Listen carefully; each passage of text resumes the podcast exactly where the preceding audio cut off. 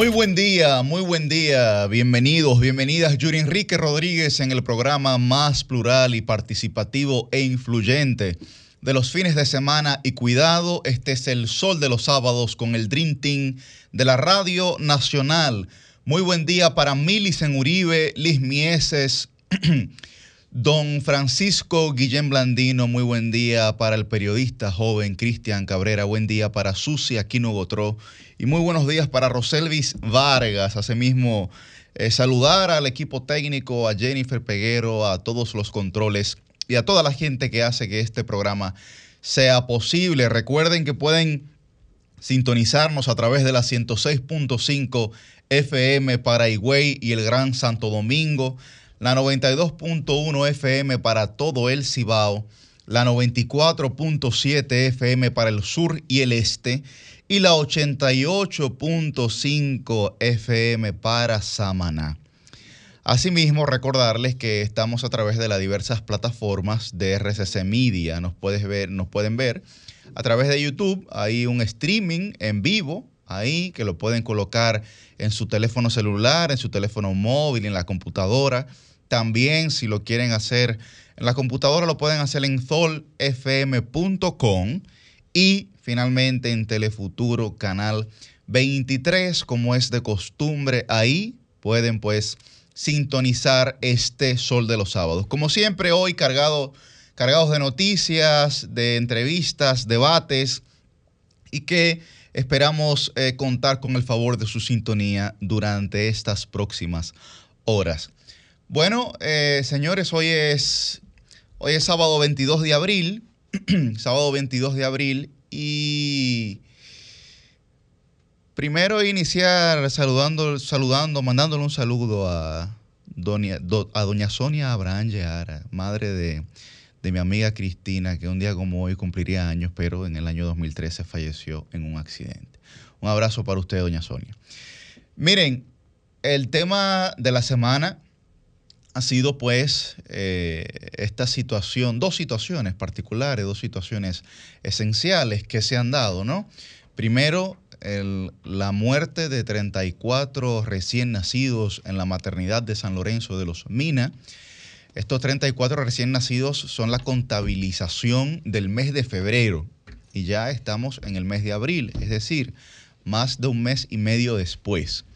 Y el segundo tema que ha estado esta semana en la palestra, que ha generado eh, mayor indignación, ha sido la muerte de este niño, de este niño que llegaba con su, con su padre, con su familia, desde los Estados Unidos, y apenas 30 minutos de haber eh, llegado aquí, de haber salido del aeropuerto internacional del Cibao, de Santiago, pues fue impactado, fue alcanzado por una bala. La policía ha detenido a los, a los cinco jóvenes que son los responsables de esta situación o presuntos responsables de esta situación.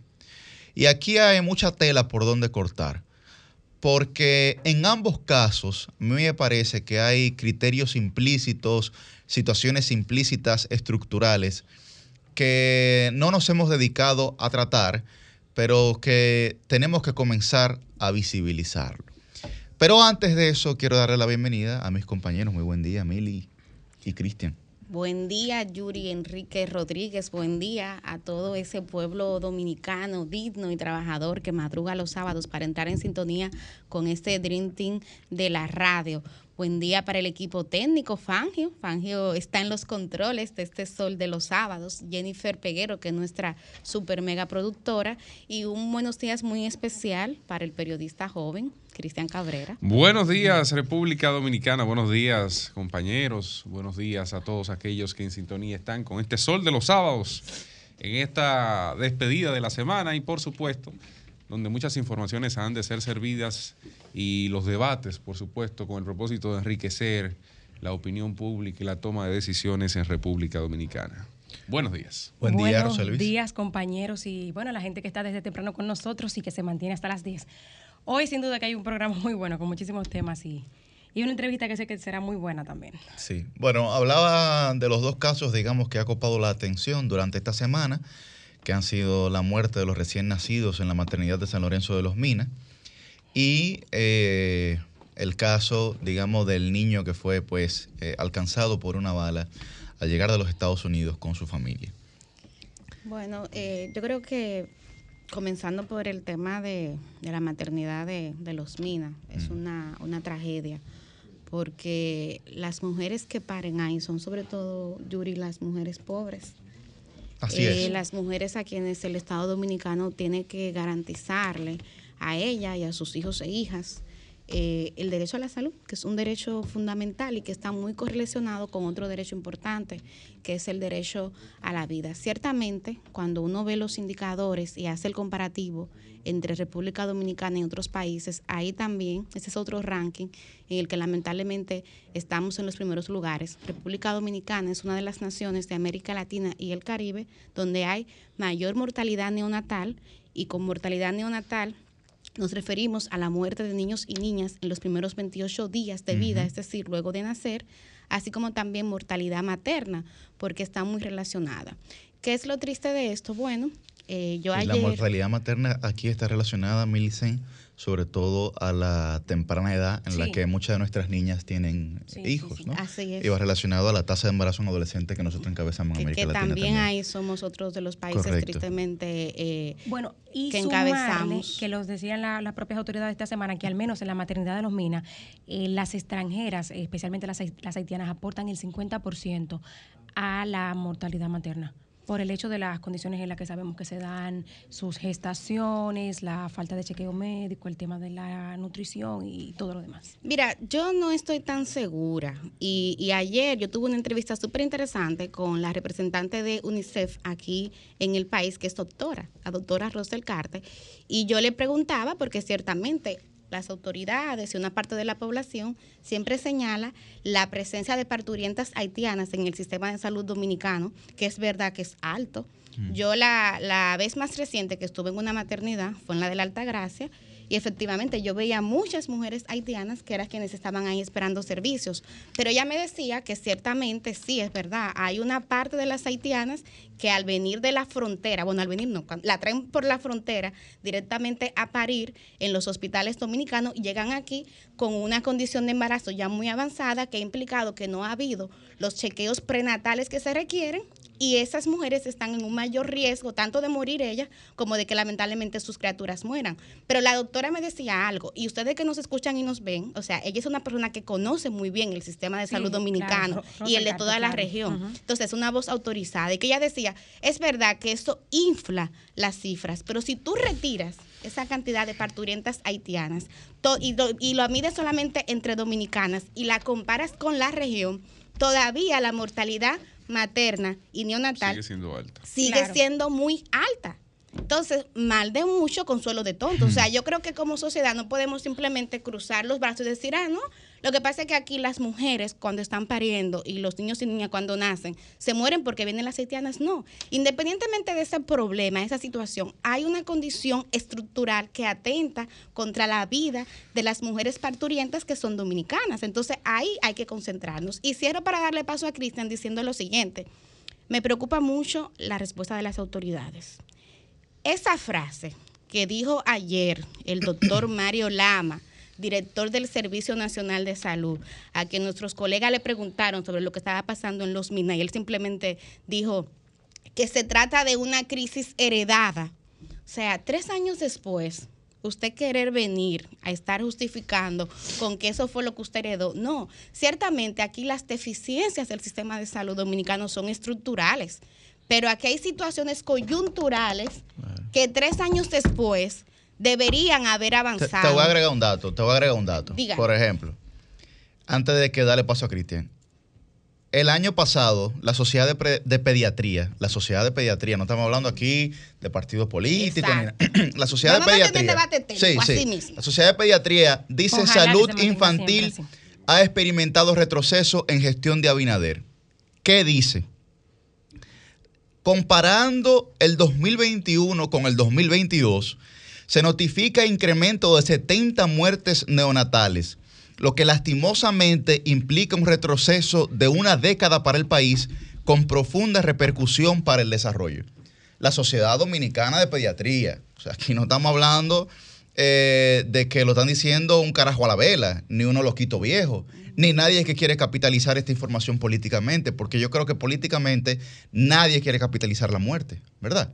Mucho Ni- menos de ni- cuatro ni recién debería nacidos. ser, ni debería ser. Ni debería ser. Pero lo que la Sociedad Dominicana de Pediatría está diciendo es que en los últimos dos o tres años, en temas neonatales, nosotros hemos retrocedido una década. Miren, so- solo un par de cosas, Cristian, eh, eh, para, para ir en esa misma línea. Eh, yo creo que es importantísimo lo que Yuri está señalando porque ver que el año pasado, en circunstancias normales, cuando quizá eh, se presenta el repositorio de estadísticas del Servicio Nacional de Salud y que la sociedad especializada de pediatría pues ve los datos, haga el aporte, haga el reclamo. Yo creo que en esas circunstancias, digamos, de manera sistematizada, que se haga este, este llamado y esta observación es de mucha altura y muy profesional. Y creo que se debería hacer siempre. Pero no es menos cierto, señores, y esto hay que decirlo, que en este momento ustedes dicen que no debería ser, que se politice el tema, pero no deja de ser cierto que hay gente aprovechándolo, lamentablemente, eh, de manera política este asunto. Ahora, si fueran personas que constantemente le dan seguimiento al tema y que tienen una preocupación genuina por esto, perfecto. Y miren, hasta sin tenerla genuina, qué bueno que están denunciando este asunto y lo que se unen a las que- voces en contra José de lo que pudo haber pasado en la maternidad de los Minas. Qué bueno que se unen. Pero qué pena que en muchos casos sea para hacer daño político y no una preocupación genuina como la que tú acabas de señalar, por ejemplo, de esa sociedad Lo que, especializada. lo que fue el año pasa es que cuando tú tienes un incumbente, cuando tú tienes un incumbente, que lamentablemente, antes de ser gobierno, al igual que nosotros, tenía un micrófono y tenía todas las respuestas. Y entonces cuando le preguntan, su respuesta es que heredó ese problema. También implícitamente ese propio incumbente está auspiciando la politización del tema él. Mal por él, pero te voy a decir una cosa. Él, Entonces- inició incluso entonces antes esa- de que el entonces, doctor pero lo Mario que pasa- Lama lo que pasa es esas que- declaraciones en ese lo que sentido. pasa es que nosotros- mal nosotros sabemos que eso trae respuestas por todos también. en oposición ¿Qué cuando es hacemos esto. politización del tema? Porque, a ver, si a un político se le pregunta, es evidente que alguna respuesta ha de dar sobre un tema. claro. De ahí que tú hayas una, que tú hagas una publicidad, eh, que tú hagas propaganda política sobre la base de eso es otra cosa. Que pero hay yo quienes lo están creo, haciendo. pero yo creo, yo creo, me parece que si a cualquier político, desde cualquier posición, y sobre todo si es alguna posición vinculada a la salud o a la administración del Estado, le hacen la pregunta sobre su parecer respecto a un tema como este, que es un tema que tiene alcance a toda la sociedad, pues evidentemente alguna respuesta ha de dar. Aquí hay gente que no se le ha preguntado a nadie, que ha usado, por ejemplo, Cristian, su cuenta de Twitter, para decir tal cosa es culpa del presidente Abinader. No, Pero bueno. lo, Ahora, lo puede decir- decir, ese es su Claro derecho. que a- Aquí sí, hay libertad de, de claro que expresión. sí. Ahora, pero, ¿a quién Millicent, tenemos yo no que estoy rendirle diciendo, cuenta? pero yo no estoy Oye, diciendo que no lo puedan decir. Claro que lo ¿a pueden quién decir. tenemos de, que de pedirle hecho lo dicen. ¿Al incumbente? Pero ¿por qué lo dicen? Pero lo que te quiero decir es Ahora, hacer una evaluación justa y decir el presidente Abinader eh, demuestra con esto y con esto y con esto que quizá no ha hecho la mejor selección en tal o cual cosa, para agarrar una foto y poner el dedo sobre el presidente sin hacer un análisis, quizá sin chequear algunos datos. No me digan ustedes Roselvis, que no hay es- gente con intención Eso clara se de ha hecho aquí tema. tradicionalmente. A, los hacen. gobiernos pasados. Millicent, eso, tú, se, eso se le Yuri, hizo. Sí, o sea, no pero- nos escandalicemos Claro, no, claro, no, eso. claro. aquí pero- hay gente pero lo que lo hace de manera responsable, claro que sí, De pero acuerdo, hay quienes pero y hay no que, podemos negarlo que lo hacen para también. Hay aprovecharlo que, ver, la- políticamente. hay que ver la historia también. Porque en el año 2014, 11 niños falle- fallecieron. Con el ministro Freddy. Y el doctor Freddy Hidalgo se fue de paro. Así es. Danilo se lo llevó Sí. y se llevó a la directora de la maternidad también. Y se llevó a todo el mundo ahí. Porque fue un tremendo escándalo. Claro. Así. Que 11 niños por falta de oxígeno, por, por, por, por lo que decía Millicent, por temas estructurales del sistema, que no funcionó, que le falló a Pero esos a 11 ver. niños. Pero- ¿Tú- Pero que tú no, pero, pero- hay un analicemos este problema, señores. Lo hay serio. Analicemos Aquí hay un este problema caso. serio en el área neonatal de salud serio que hay que Analicemos resolverlo. este caso cronológicamente. Maternidad de los Minas. Caso ocurrido en febrero.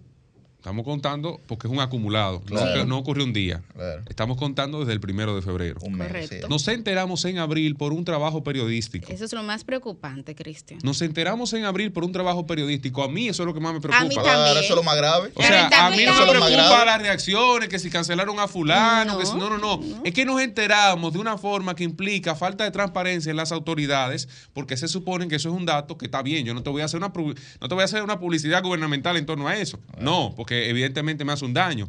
Pero yo tengo que saber cómo manejarlo e informárselo a la población y no manipular datos. Como incluso hay mensajes que lo comprueban. O por lo menos haber tomado medidas internas. Pero algo que se demostró en esa investigación periodística es que nunca se hizo una reunión en ese hospital para tratar ese tema. Entonces, Eso es bastante Perfecto. Seguimos la cronología. Nos enteramos del caso.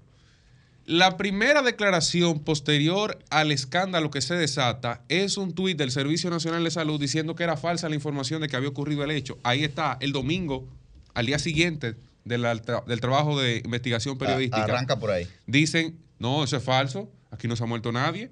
O sea, eh, aquí somos lo normal, porque hay una, vamos a decir, hay que ser responsable. Hay una cuota, es una etapa de riesgo para tanto para la madre como para el niño o la niña, mm. ¿verdad?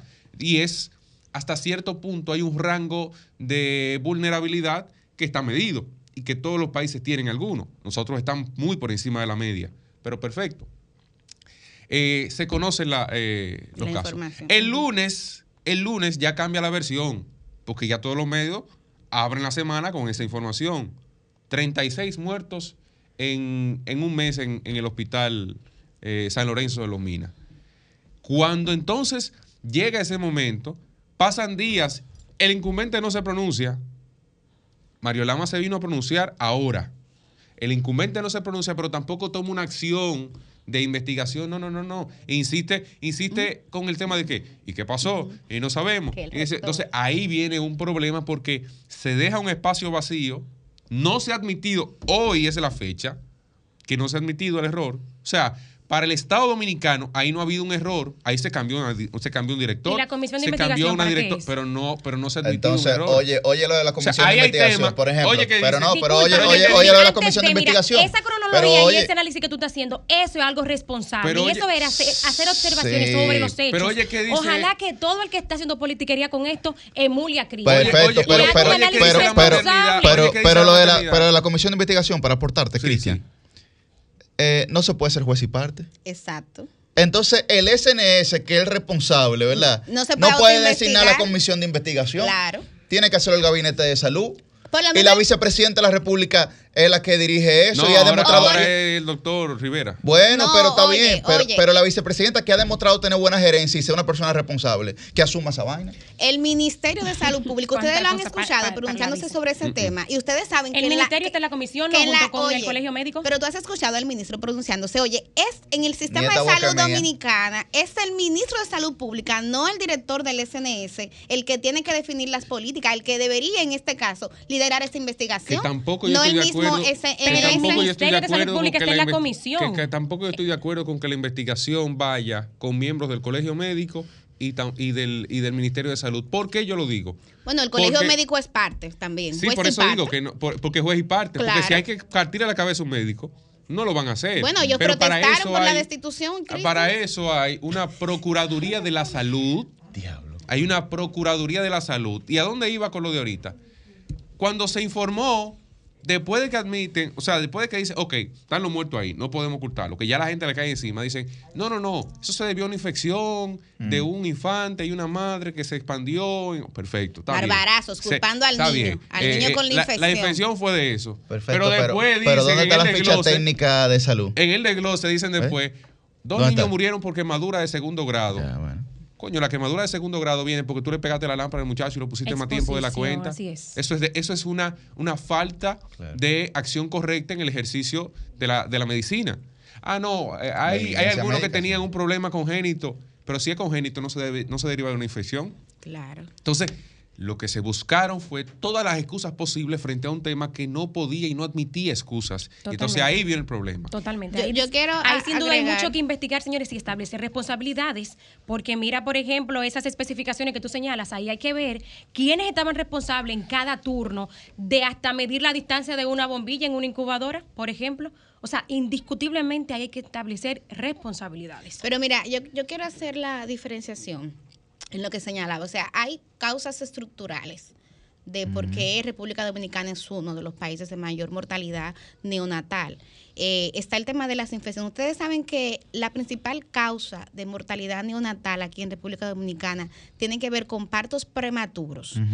Y cuando tú analizas por qué hay partos prematuros, son por razones tan sencillas como ese mismo tema de las infecciones. Por ejemplo, las infecciones de orina, que son muy recurrentes en las mujeres embarazadas. ¿Y qué conversaba yo ayer con la doctora Roselcate? Que decía, bueno, a las mujeres que van al sistema de salud privado, le indican su eh, análisis, su cultivo de orina, e inmediatamente le dice el doctor o la doctora, mándemelo por WhatsApp le manda el resultado y le indica el, análisis o más bien el tratamiento.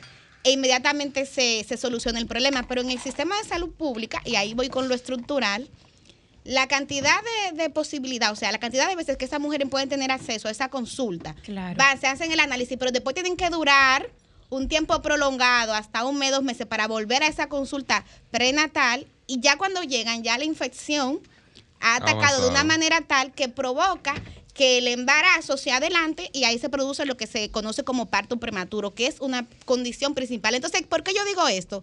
Porque cosas como esa no es un problema de, de ciceredón, una gestión. Esas son cosas que se pueden resolver con la gestión. Y ahí voy cerrando con el segundo elemento que a mí más me preocupó, y ahí yo coincido con Cristian, fue la forma la forma en que nos enteramos, señores. Ahí en esa maternidad, lo interno, y, y quién sabe, porque hablamos de esta maternidad, pero quién sabe en cuántos otros hospitales de República Dominicana está pasando lo mismo. Bueno, en El Salvador Gautier hicieron una, una protesta también. En, estos días, claro. Entonces, sin que haya una estructura jerárquica, sin que haya una organización que implique primero, un monitoreo, una vigilancia y segundo, un análisis inteligente de los datos, porque es que las mismas autoridades debieron primero alarmarse, no perder la capacidad de indignación cuando vieron esas cifras y luego comenzar a buscar soluciones. Pero nada de eso, señores, lo hubo en este caso. Entonces, esto es lo preocupante. Y finalmente, el otro elemento. Cristian, yo no sé si yo puedo confiar ya en los datos que vengan del sistema de salud dominicano. Porque parte de la denuncia que hay en este caso es que se manipulaban adrede los datos para ocultar el problema. Que se han estado manipulando. Y, nosotros que somos periodistas y que abogamos por un periodismo responsable que se basa en el dato, ¿y con qué confianza yo me paro ante ustedes que nos ven y nos escuchan aquí en Sol de los Sábados? Yo les voy a decir, bueno, miren, la mortalidad neonatal aquí es de tal cifra. Porque yo misma tengo desconfianza porque yo no sé si detrás de esa cifra hay una manipulación como la que presuntamente hubo en este caso. Entonces esas son de las cosas que a mí de verdad que me preocupan. Miren, esto lo que evidencia, entre varias cosas, es una falta total de gerencia desregulación por parte del Servicio Nacional de Salud que ha llevado a estas consecuencias. Cuando se hizo la división de funciones, la separación de funciones en el Sistema Nacional de Salud y se determinó que la rectoría iba a recaer en el Ministerio de Salud Pública y la supervisión de los hospitales iba a recaer en el Servicio Nacional de Salud. En ese momento que nadie entendía mucho eh, bien cómo iba a funcionar la cosa, eh, los periodistas todavía les costaba, eh, imagínense, les costaba a los actores del sistema, creo que los periodistas lo entendieron mucho más rápido, pues todavía como que estábamos como en ese limbo, pues no sé si es que hay algunas autoridades que llegaron ahora, empezando por su director, que no lo han captado cuál es su rol.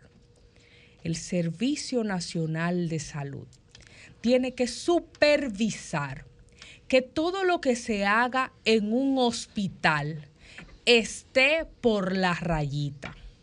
Debe de haber equipos que estén siempre velando por el buen funcionamiento de cada una de las áreas de su eh, eh, competencia, cada uno en su renglón. No puede ser que usted no sepa las muertes que allí ocurran, las condiciones de las muertes, velar por las estadísticas, porque no se falseen las estadísticas y mucho menos negar las circunstancias en las que estos hechos se produzcan. La altanería, con la que el doctor Mario Lama ha dado estas respuestas, negando los hechos, habla muy mal de nuestro país. la manera en la que él efusivamente, antes de estar en el cargo, se expresaba y la manera reactiva en la cual a la defensiva él se está comportando ahora, deja mucho que desear. Yo decía ayer en en el grupo, en uno de los grupos que nosotros tenemos por WhatsApp, que no es lo mismo estar, o sea, no es lo mismo hablar del Estado que luego hablar desde el puesto. Entonces, le quiero decir al señor presidente Luis Abinader, hay funcionarios que le están haciendo daño. Hay funcionarios, señor presidente, que le hacen daño a su gestión, porque lo menos que debió hacer ese señor es admitir su error, poner su cargo a disposición y hacer lo posible para que esto se investigue hasta las últimas consecuencias. No puede ser que usted que nazca en una clínica encumbrada de nuestro país y el que nazca en un hospital público solo por un tema económico, las vidas valgan diferente. Y allí nada haya pasado porque han sido pobrecitos los que han perdido la vida. Entonces eso debe a nosotros llamarnos a una reflexión. No podemos seguir actuando de esta manera, con vidas con vidas de nuestros más pobres, que son los que más necesitan en República Dominicana, estamos actuando de manera incorrecta. Y bueno. Y yo creo que son acciones que se deben de tomar. Y algo importante que, que, se decía, ah, no, que en gobiernos anteriores, no sé cuánto, que eso también pasaba. pasaba. Bueno, yo recuerdo que en el 2014, en el gobierno de Danilo Medina, por cifras menores que esa, aquí se destituyó al ministro de Salud, Freddy Hidalgo, por 11 niños que murieron en tres días en la maternidad eh, de en el hospital pediátrico, si no me equivoco. Sí, así En el Robert, en el Robert Ricabral. tenemos en la línea dos a, al doctor Senencaba, que es presidente del Colegio Médico. Buen día, doctor. Y buen día, compañeros y compañeras. Un, verdadero honor, ¿no? Estar con ustedes en este sábado. Gracias, doctor, por eso tempranito, al cañón. Gracias, doctor. Doctor, eh, esta situación de los 34 recién nacidos fallecidos durante el mes de febrero y los que van durante todo el año 2023, eh, denos su visión sobre esta situación y las declaraciones que ha dado el director del SNS. Mira, ciertamente, como decía alguien en cabina, es un problema crónico pero sobre todo es un problema sistémico. No, vayan a pensar que eso nada más estalló por los minas, por muchísimas razones. Ese hospital tiene características muy particulares. Es un hospital tradicionalmente combativo en términos gremiales, un hospital de lucha, eh, un hospital docente, en donde ya por eso, de ahí uno colige que hay normas hay una determinada disciplina, hay escalas. En fin, efectivamente, eh, desde hace cerca de un mes, yo le he dicho, nos llegaban informes de que había un malestar en el hospital que aparentemente era administrativo. Persecución, asedio, eh, desmantelamiento de departamentos y que uno atribuía a un director con carácter eminentemente cuasi dictatorial, una persona que no concitaba venencia, era una persona que entendía que la manera de resolver los problemas entendía que era el control, el control excesivo. Y nosotros enviamos al presidente de esa provincia, de la provincia de Santo Domingo, el doctor de los Santos, a mediar, no fue suficiente, después se hizo una segunda reunión, el doctor Soto. Sin embargo, ya en la otra semana comienzan a llegar otro tipo de informes. Eh, la gerente de perinatología en connivencia con el director habían desmantelado el departamento, se desmanteló el departamento de epidemiología y se desmanteló el departamento que tiene que ver con la asepsia, con la higiene, eh, en fin, comenzó a ventilar que habían que se estaba ocultando una estadística de una gran mortalidad. Esta gran cantidad de niños menores de dos meses, eh, obviamente 34, eh, como se dijo, eh, intentó solaparse, tirarse por debajo de la alfombra, combinando a profesionales de allí reputados y a docentes a ser cómplices de una situación totalmente anómala. Entonces eclosiona el problema, eh, nos invitan a una reunión, vamos, la reunión se pactó para este lunes que pasó. Y en medio de las circunstancias sale un programa de televisión. Que se filtraron parte de esos datos antes de que nosotros nos reuniéramos.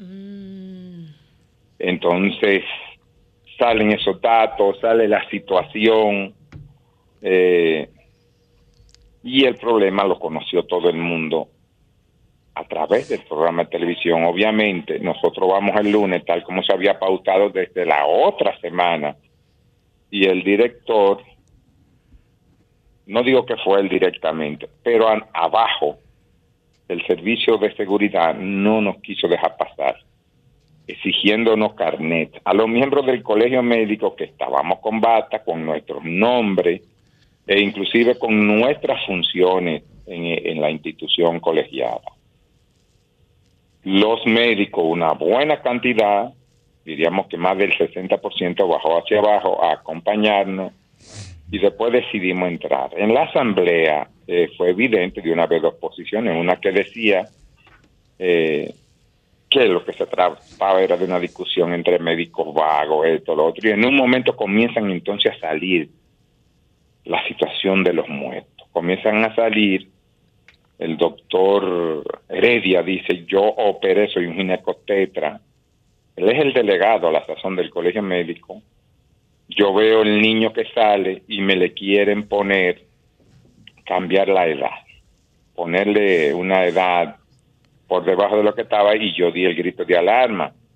Cuando, a pesar de mi protesta, se le cambió la edad al niño, yo llamo al médico y me dice, fueron órdenes superiores.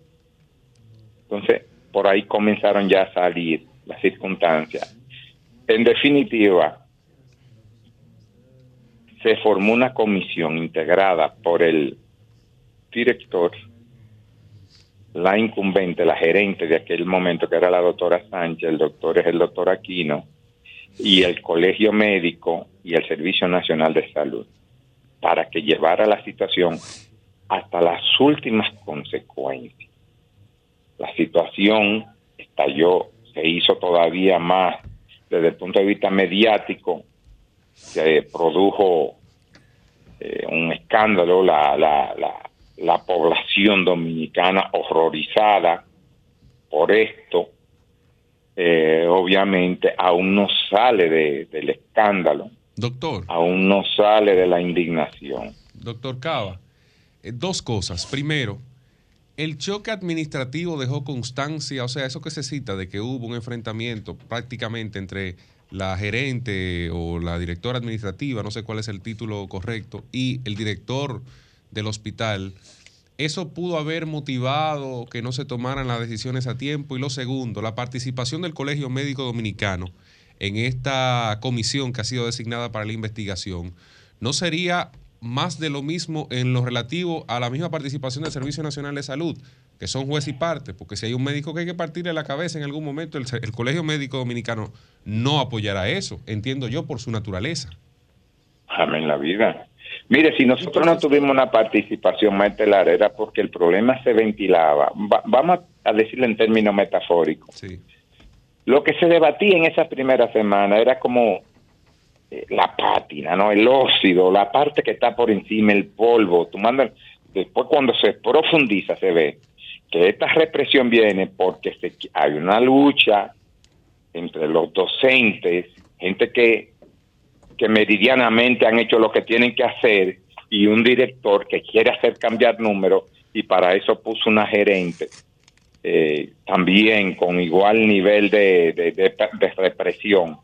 Ahí antes había una gerente que ya tenía muchos años, yo la conozco desde que yo era estudiante, ya ya era médico de ahí, la doctora Nata de Olio, con una capacidad de trabajo enorme y un, y un amor por, la, por los pobres. A la doctora Narda de Olio la pensionaron. Dicen que estaba hasta de vacaciones y no lo sabía.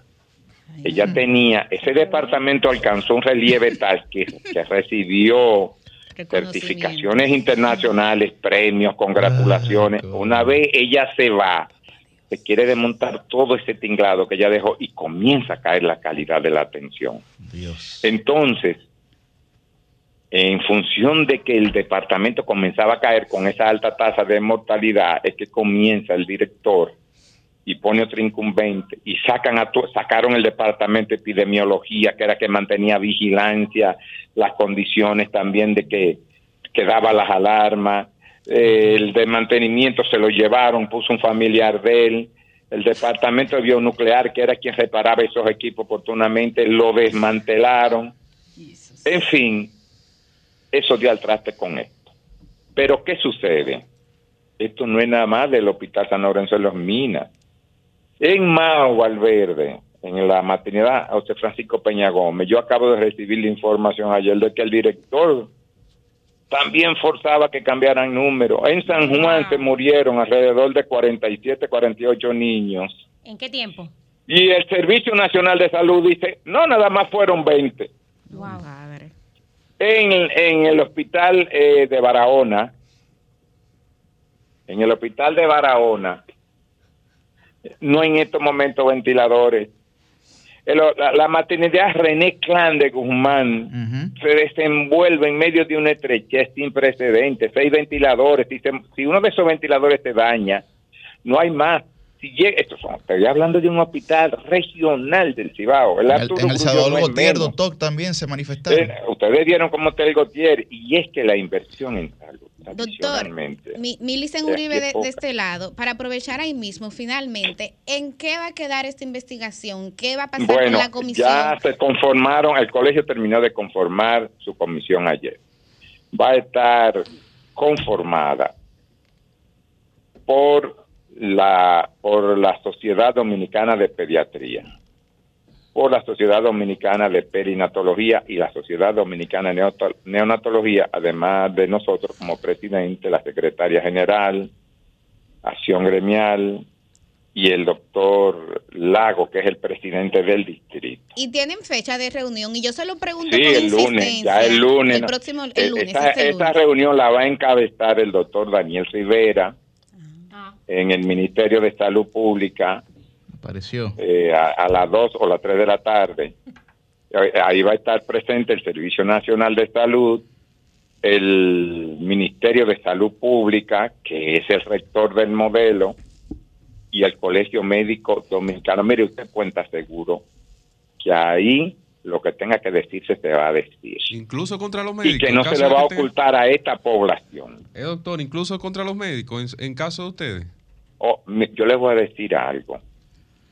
Yo creo que el que, que el que cometió hierro tiene que pagar, porque uno no puede estar en, en actitudes contemplativas y de con, yo creo que si se demuestra fehacientemente que hubo hierro de parte de los médicos, hay medidas disciplinarias que tienen, porque entonces, mire, yo me formé en Cuba y yo veía un médico que llegaba a una casa y jugaba con su niña todos los fines de semana, como hoy sábado, él llegaba temprano y yo decía, le pregunté a la gente con la que yo vivía, eso era un municipio llamaba Aldabó, en las afueras de La Habana.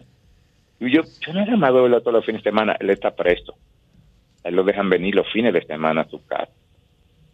Preso, estaba detenido.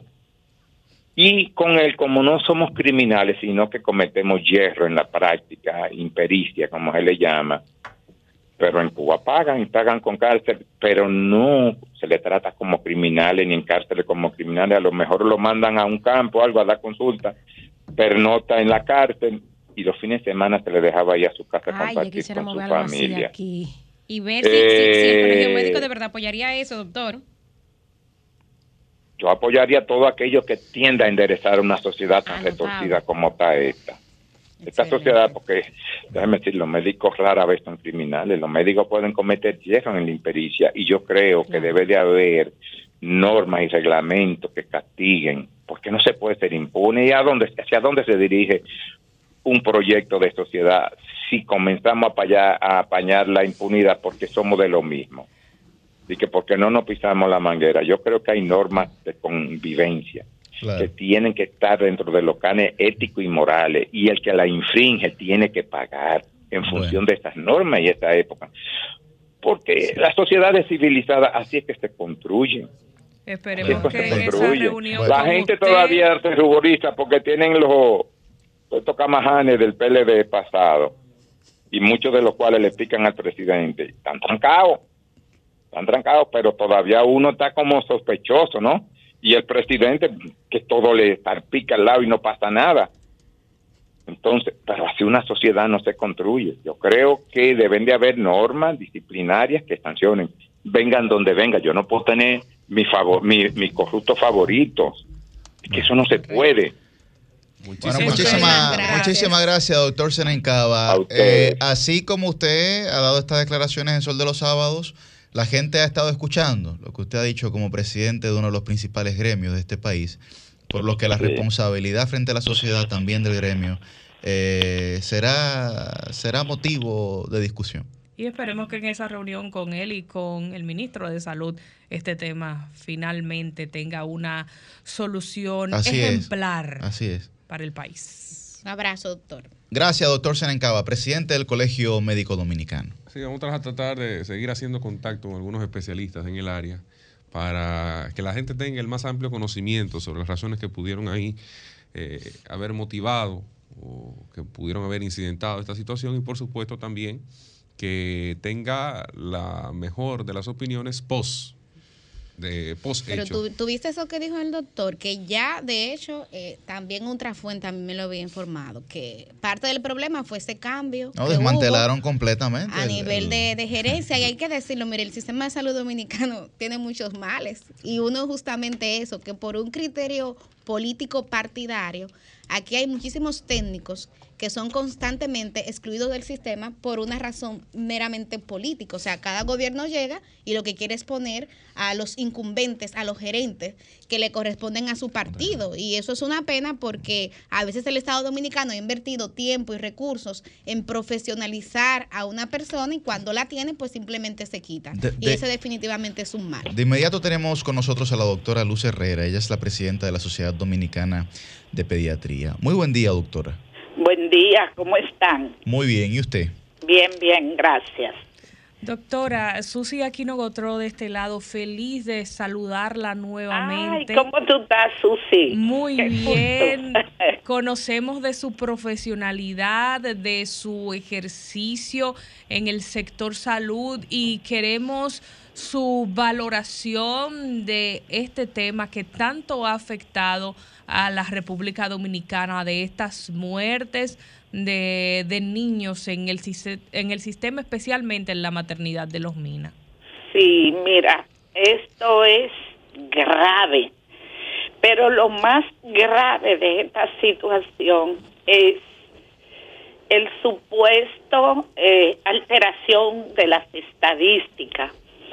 ¿Por qué tan grave eso? En un hospital puede haber un brote, pero en que las, las estadísticas se alteren como se presume, eso es grave, porque eso no permite que se tomen las medidas correctivas del lugar.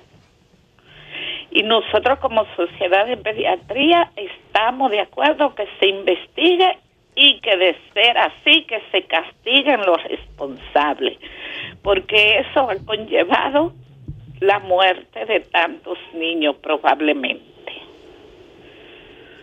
Doctora, eh, acerca de la decisión que se ha adoptado para la investigación de este caso, ¿está usted de acuerdo con el modelo de comisión donde tiene participación el Ministerio de Salud, el Servicio Nacional de Salud y el Colegio Médico Dominicano. ¿Se puede llegar a la verdad con esa comisión? Y también la sociedad especializada va a estar en la comisión por parte del Colegio Médico, explicó Sí, el, el doctor. pero, pero, oye, lo que yo propongo, está bien, eh, se puede llegar, pero que en esa comisión, eh, quizás, si yo como pediatra no soy técnico en el área, te digo, pero que sean técnicos, que sepan cómo se van a hacer las discusiones, cómo se van a hacer las relaciones, no políticos. Claro. Y que le- voy a proponer que ahí sea incluida la Organización Panamericana de la Salud, la OPS, Ahora como árbitro y que esté incluido quizá UNICEF, instituciones Estoy de acuerdo. Claro. Que a política, como diríamos, que nada tienen que ver para que sean garantes de lo que ahí se va a discutir. Y que esas investigaciones se extiendan a otros hospitales, porque si pasó ahí, está pasando en otros. Claro.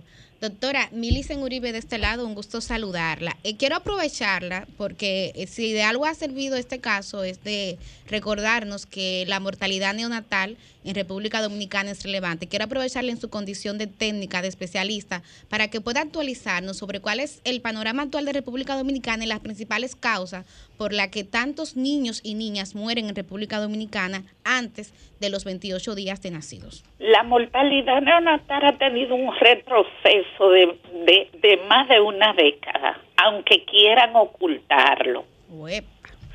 Si la comparan, no vamos a hablar el 20 por las razones, el 21 por las razones de la pandemia, pero comparen el 22 con el 19 para que vean la diferencia.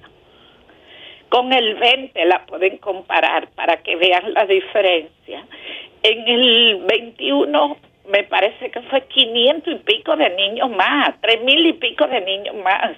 En el, en el 22 creo que 25 niños, pero contando los 3 mil que ya estaban muertos. Tres Y entonces, Sí, tres madre mil y algo murieron en total, menores de un año. ¿Y Y de esos menores de un año, el 80% son neonatos, o sea, menores de un mes. Wow, Dios mío. Qué país. Así es. Entonces, lo que a mí me llama la atención, que aquí hay un supuesto sistema de alerta epidemiológica Eh, Eso íbamos a preguntar, doctora, porque eh, la primera información que salió es que era a causa de una infección. ¿Se tiene algún tipo de información sobre cuál tipo, o sea, sobre ¿Cuál cuál, infección infección, era? No se tiene información, no, o- o al menos yo no he tenido acceso a eso. Lo que yo tuve información es que eso llegó hasta ahí porque el hospital ni siquiera frasco para medio de cultivo tenía. Wow, Dios mío. Ay, papá Bueno. Dios. Terrible. Bueno, muchísimas gracias, doctora. Muchísimas gracias a la doctora Gracias. Luz Herrera, presidenta de la Sociedad Dominicana de, Pediatro- de- de Pediatría. Gracias a ustedes por la por darme la participación. Gracias, doctora. Bye bye. Ay, Bueno, yo creo que la situación es bastante clara. sí, Eh, como señalábamos al inicio del programa, la información que precisamente dábamos, que estaba en una nota de prensa, la doctora Luz la, la ha certificado, la ha validado, Así. que es que la Sociedad Dominicana de Pediatría señala que se ha retrocedido más de una década en torno al cuidado de los eh, recién nacidos. ¿no?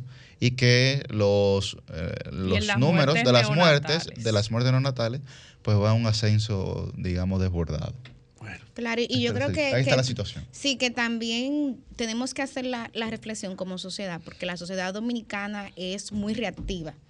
Aquí reaccionamos solamente cuando hay un escándalo y, y siempre lo digo. Yo de hecho escribí un libro que la tesis era eso, o sea, cómo hay un proyecto de país que continúa pendiente y que implica que no todo se piense en el corto plazo, sino que haya personas un poco distanciadas de esa cotidianidad, planificando el país, diseñando estrategias y cumpliéndolas. Entonces, parte del problema aquí es que nos remonta a esa crisis general del sistema de salud pública en República Dominicana, pública y privada porque en, en el sistema privado Sí, suceden otras el cosas que también, también su- que también ameritan Claro, en verdad, también hay, que hay que reformar. Y, y hay que decirlo, o sea, todavía en el país sigue pendiente una reforma estructural del sistema de salud. Y yo creo que una de las principales fallas o trabas es que lamentablemente como sociedad no hemos hecho conciencia. Aquí se han hecho conciencia alrededor de otros temas. Por ejemplo, con el tema de la corrupción, con el tema de la educación, con el tema medioambiental. Pero, ¿y la salud para cuándo? ¿Para cuándo vamos a entender como ciudadanos y ciudadanas que hay que poner este tema en agenda, en la agenda de nosotros, para que los tomadores y las tomadoras de decisiones también lo pongan en las agendas electorales? Bueno, la pe- pe- presión social es indispensable y eso es un tema que no se lo podemos dejar solamente al Tú, Colegio tú qui- Médico tú quieres, tú Dominicano. quieres un tema No, más ni- grave. tú porque es parte pero, pero tú quieres un tema más grave que las UNAPS, que son las unidades Ay. eh, de atención primaria. Que hemos retrocedido que muchísimo retro- ahí. o sea, no, no, no, no, o sea, la que se, la que hizo la gestión pasada fueron las que se quedaron, pero Y se han esta- deteriorado. Se han deteriorado y esta gestión no se ha preocupado en absolutamente Cuando él habla de UNAPS, habla de unidades de atención Cuando hablo de primaria. unidades de atención primaria, eso es lo que le ha dado resultado a, A todos, todos los países, países. desarrollados. ¿Por Claro. qué? Porque es una salud preventiva, no reactiva, como la que nosotros tenemos. Nosotros tenemos un sistema de salud reactivo. Y que descargan Entonces, mucho las- a los especialistas. Claro, entonces Sí. las UNAPs de- descargan no solamente el sistema de salud, pero también en términos económicos reducen los presupuestos que se tienen que aplicar por parte del Estado a resolver enfermedades que ya se convierten catastróficas porque no se le dio un seguimiento y de, adecuado. y de las familias. Y de las de familias también. intereses, porque eso lo hizo el gobierno pasado contra Viento y marea. Porque hay eh, sectores que no les interesa que las UNAPs funcionen. Mm. Eso descongestiona, como tú dices, Yuri, los hospitales, los centros de salud de segundo y tercer nivel de atención, porque entonces eh, el- todo el mundo se va al hospital cuando tiene una necesidad de salud pudiendo resolver muchísimos temas en la unidad de atención primaria. Es lo que antes se llamaba el médico de familia, que está pendiente de que usted se tome su pastilla, De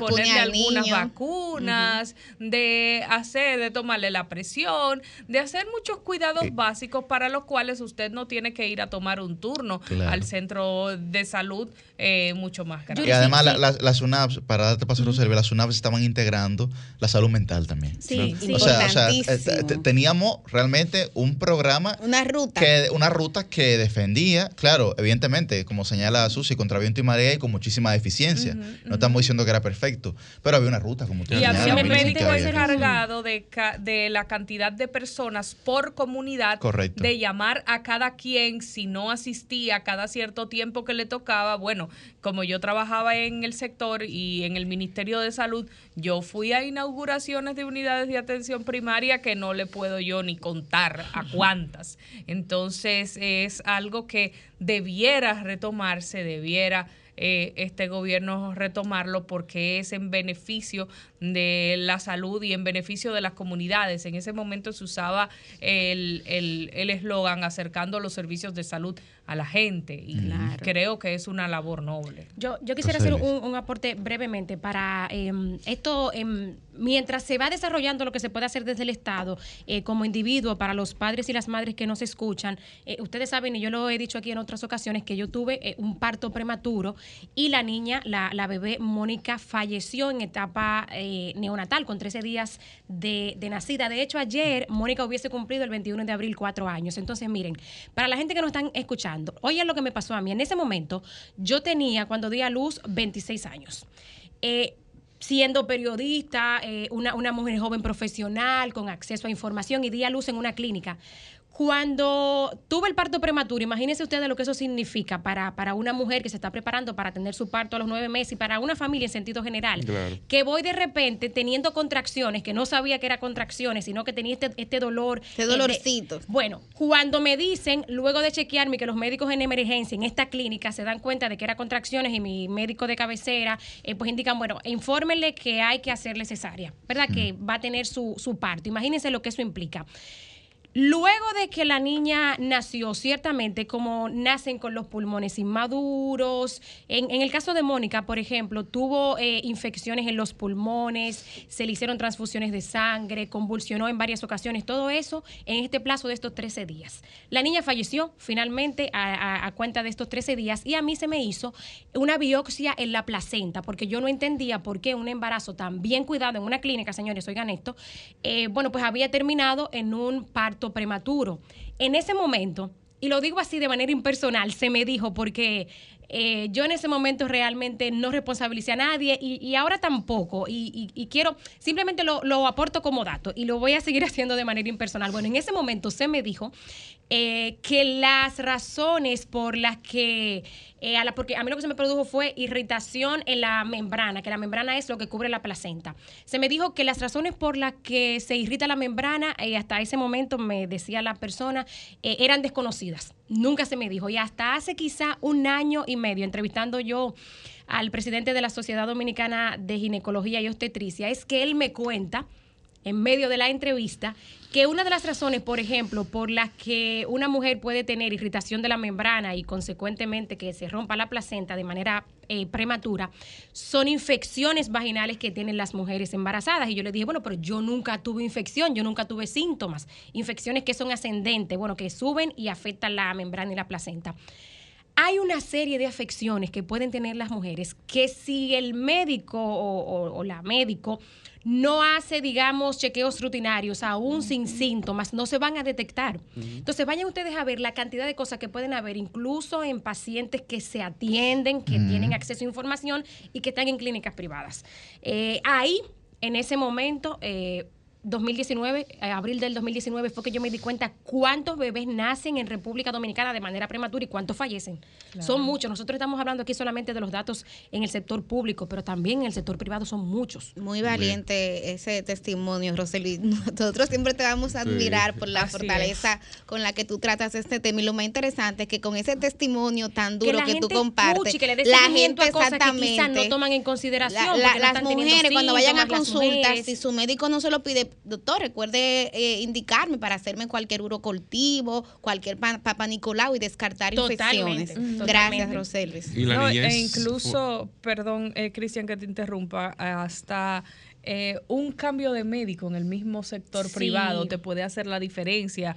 Eh, yo tenía un médico que apreciaba muchísimo y como yo estaba obstinada en mi parto natural, eh, cambié de médico y el médico nuevo me mandó a hacer unos exámenes que este eh, no me había hecho y ahí me descubrieron. Pobre de las mujeres en el sector público que no pueden hacer eso, cam- Así cambiar de médico. Y tú decías, tienen que durar un mes para ver a su médico. Para No ver tienen el número de. WhatsApp, como tenemos Claro, nosotras, por ejemplo, sí. la oportunidad. Y tú sabes que lo más Bueno. escandalizante para mí, que muchas mujeres que van al sector público ni siquiera es que tienen un solo médico No. asignado. Y miren, para las pacientes, probablemente no fue el que se vio durante crear Que no ese, tienen médico asignado, el que turno ahí. Exactamente, Ajá, crear ajá. ese vínculo de confianza. Primero el vínculo emocional, Claro. de, de confianza, de que el médico me conoce, sabe quién yo soy, lo que yo quiero.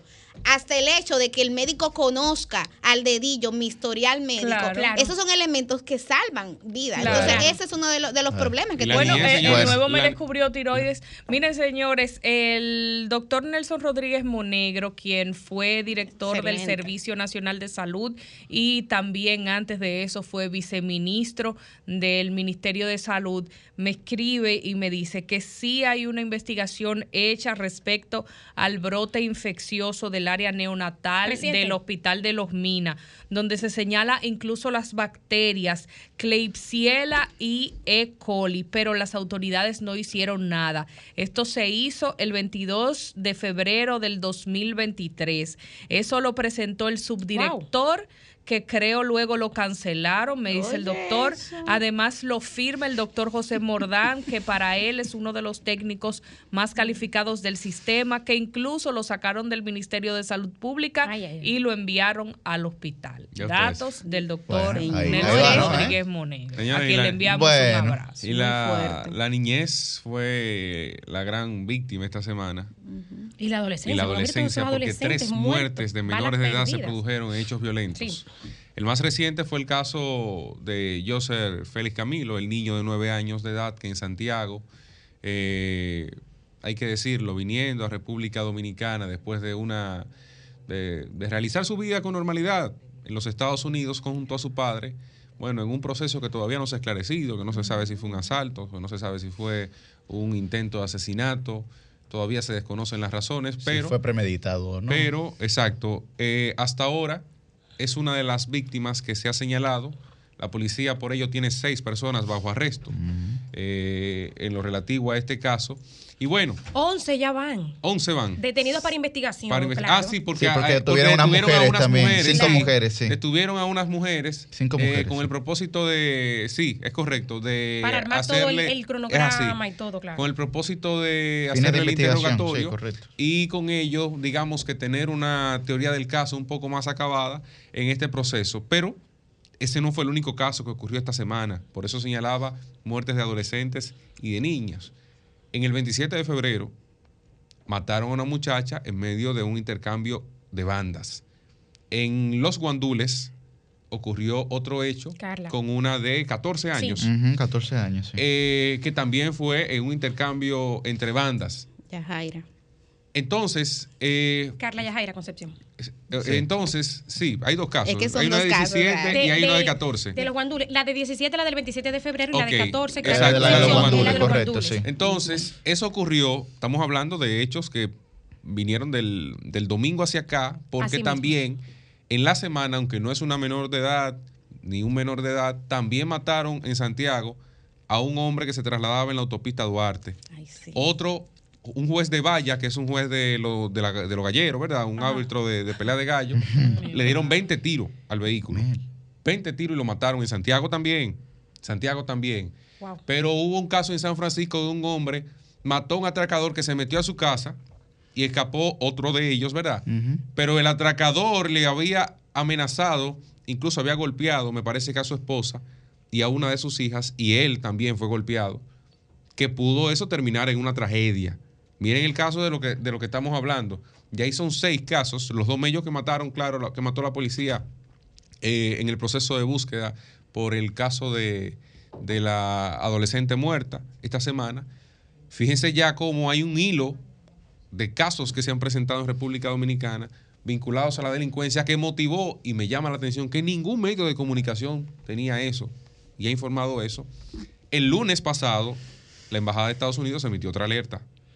Mm. El lunes pasado, la Embajada de Estados Unidos emitió otra alerta, número de categoría 2, para la vigilancia y la atención de sus ciudadanos en República Dominicana por el mismo tema de la delincuencia. Para que ustedes vean el impacto transversal que tiene un, que tiene un tema como este en República Dominicana. Miren, hay, hay un aspecto que yo quiero señalar de este asunto y lo hablábamos en, en las conversaciones de producción que tuvimos durante la semana. Fíjense algo, y vengo desde atrás con el caso de Carla Concepción en los Guandules.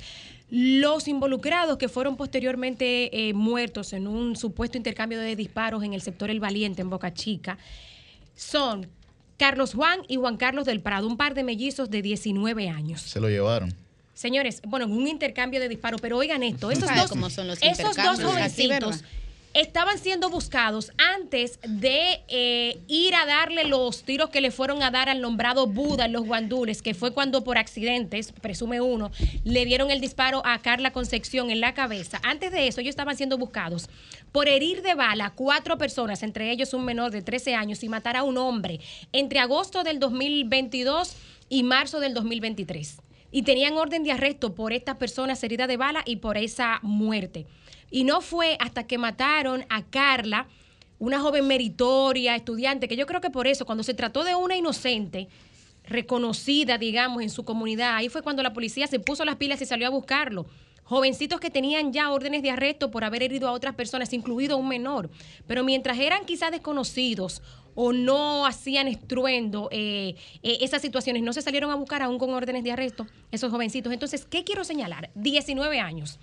Para que un par de jóvenes a los 19 años tengan la temeridad de salir a ejecutar un asesinato, como lo fueron a hacer con el nombrado Buda, y haber hecho lo que hicieron antes, son muchos los antecedentes que tienen que haber para llegar ahí.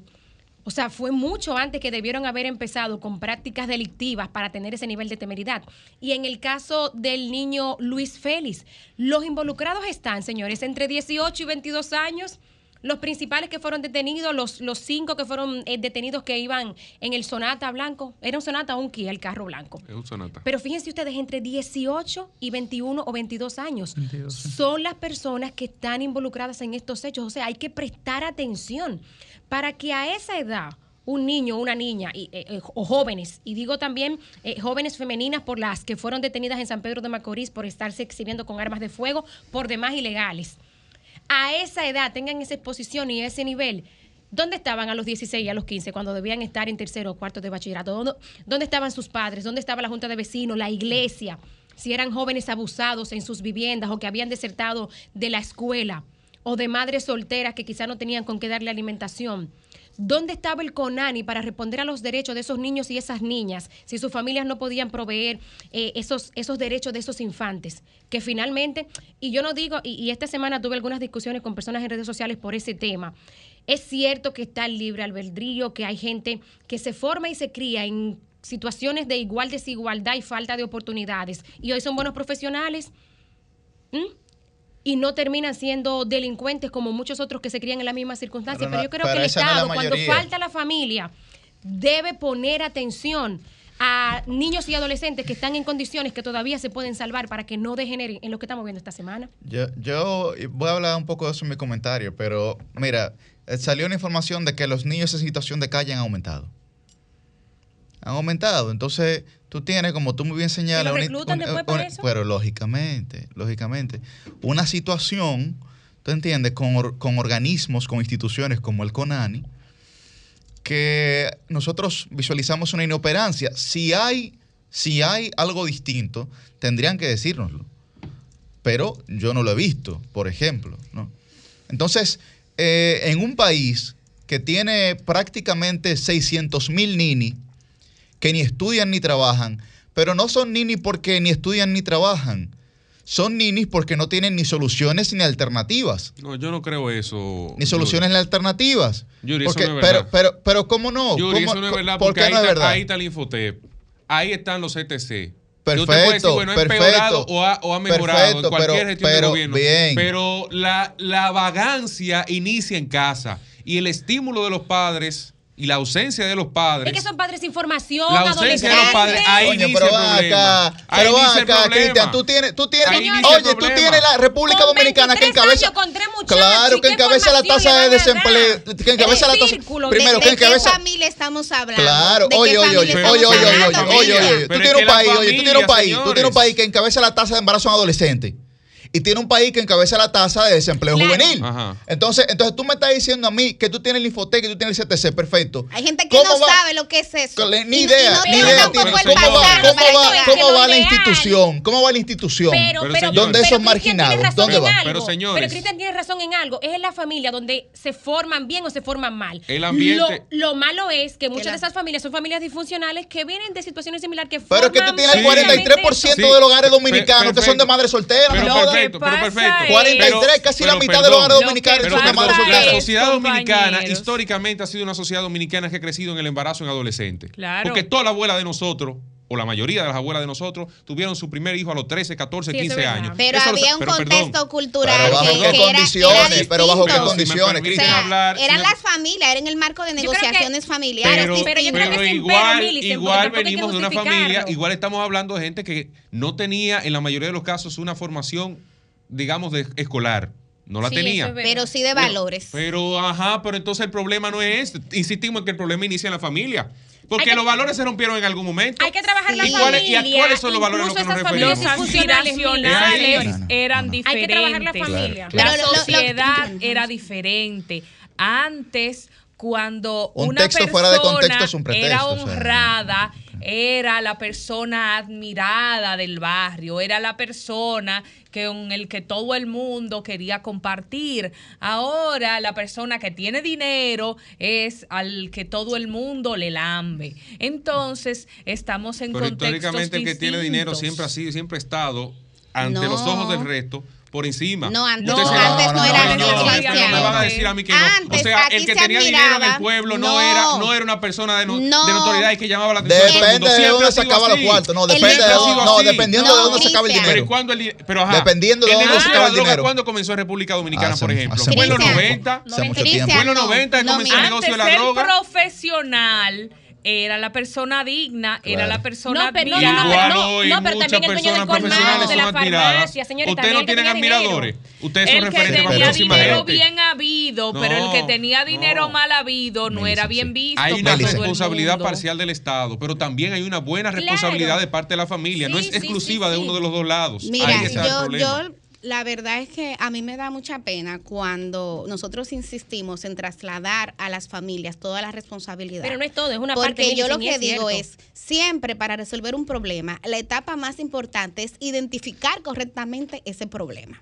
Entonces, ¿qué es lo que pasa? Nosotros estamos aspirando a que familias que son disfuncionales sean las que provean las soluciones para problemas que no son particulares, que son generales y que por lo tanto son sociales. Yo creo que más que las familias, que es verdad que están fallando, pero están fallando porque a ellas también le han fallado, nosotros, nosotros y nosotras tenemos que poner el ojo avisor en el Estado. Cristian, es el Estado que no, No, está cumpliendo con no su verdad. responsabilidad social y económica, porque vamos a ver. El Estado va- tiene vámonos- carrera universitaria vámonos- ahí pagando vámonos- 100 pesos mensuales. Vámonos a las familias, vámonos a los barrios. ¿Y la, y la- aquí- y la oferta de trabajo cuáles son? Pero aquí- señores, Pero las fuentes de trabajo cuáles si tú- son. si pero tú- está bien, pero- perfecto. Pero, si tú. Pero entonces tú lo que. yo la- esa digo- esa- esa te digo que- carrera, esa carrera, tú sabes que no están siendo funcionales, Yo no te digo- que hay que tecnificar la educación. Pero, pero está bien, Sí, pero, es está ahí a través de. Bueno, pero- sí, pero eso es otra cosa más sofisticada. cada No, problema, no es más sofisticado, no es más- básico. es que tú quieres resolver un problema- estructural y tú no lo puedes resolver con una, con una solución. Cada problema eh, del con, una, Estado. con una solución circunstancial. Pero cada ¿Tú problema del? Estado tiene ahí su solución, eh, perdón, cada problema de la sociedad tiene ahí su planteamiento y solución desde el Estado. Ah, que no hay, no hay, no hay empleo. Pero Cristian, estamos Lo- hablando los de que se te murieron 34 niños porque no hay soluciones por parte del Pero Estado, perdón, hermano. pero perdón, eso es otra cosa. No, eso no, No, es no, otra Sí, cosa. lo que se murieron los 34 Cuando niños es otra cosa. Eso es otra cosa que porque ahí no hay un delincuente. ¿Eh? O sea, yo me refiero a pero es que- familia. y el perfecto, pero, la solución para una la embarazada, la, solución para una embarazada es que tenga un planteamiento del Estado correcto y decente. Pero Sí, cuando pero se te mueren 34 niños Pero- en un mes, tú no estás teniendo una solución Pero- decente. pero- pienso yo. Pero una cosa es una cosa y otra cosa es otra cosa. Pienso Estamos yo. hablando ahora de cómo los adolescentes, los jóvenes de 25 o sea, años ellos no quieren abajo, trabajar, ellos no se quieren de educar. 25, la mayoría no. No, La mayoría no. eso, la mayoría no. Miren, y quieren estar rabandoleando en la calle. Claro que sí. No. Aquí hay trabajo. dijeron, el- Vam- el vamos- Vamos- Vamos, vamos- vamos a ver 14, este 24. video, vamos a ver Vamos estas declaraciones este del padre del joven que organizó el ataque que eh, logró la muerte del niño José Félix. ¿Cómo es el nombre de Derlin completo? Usted, usted dice que, que, que no le enseñó a, a Yo eso. no le enseñé a eso, le enseñé a trabajar. Aquí yo me levanto diario a trabajar y hasta lo mandé para Nueva York para ver si salía adelante, porque no quería salir adelante y que lo que vino hacer su pollo de allá para acá. Que la justicia se encargue, haga la cosa como la tiene que hacer. Mi condolencia. Una sola cosa. ¿Qué nos dijeron aquí los ejecutivos del programa de reinserción laboral y social 1424? Que hay muchachos en los barrios más marginados que, que tú tienes que irlo a buscar, que son los que no salen solo a inscribirse en Infoté o a volver a la escuela. ¿Y por qué no salen? Porque no quieren. tú Eh, tienes que hacer no una quieren, labor. No, porque no Que tú tienes que quieren. Señores, No es que no quieren, es que no conocen otra cosa. Cristian. Están en la manifestación de su ignorancia. Están en la manifestación de su quieren. No es verdad, ignorancia. No es verdad. Miren, no es verdad. Oigan, la esta gran parte de esos muchachos no lo hacen, no es porque no quieren.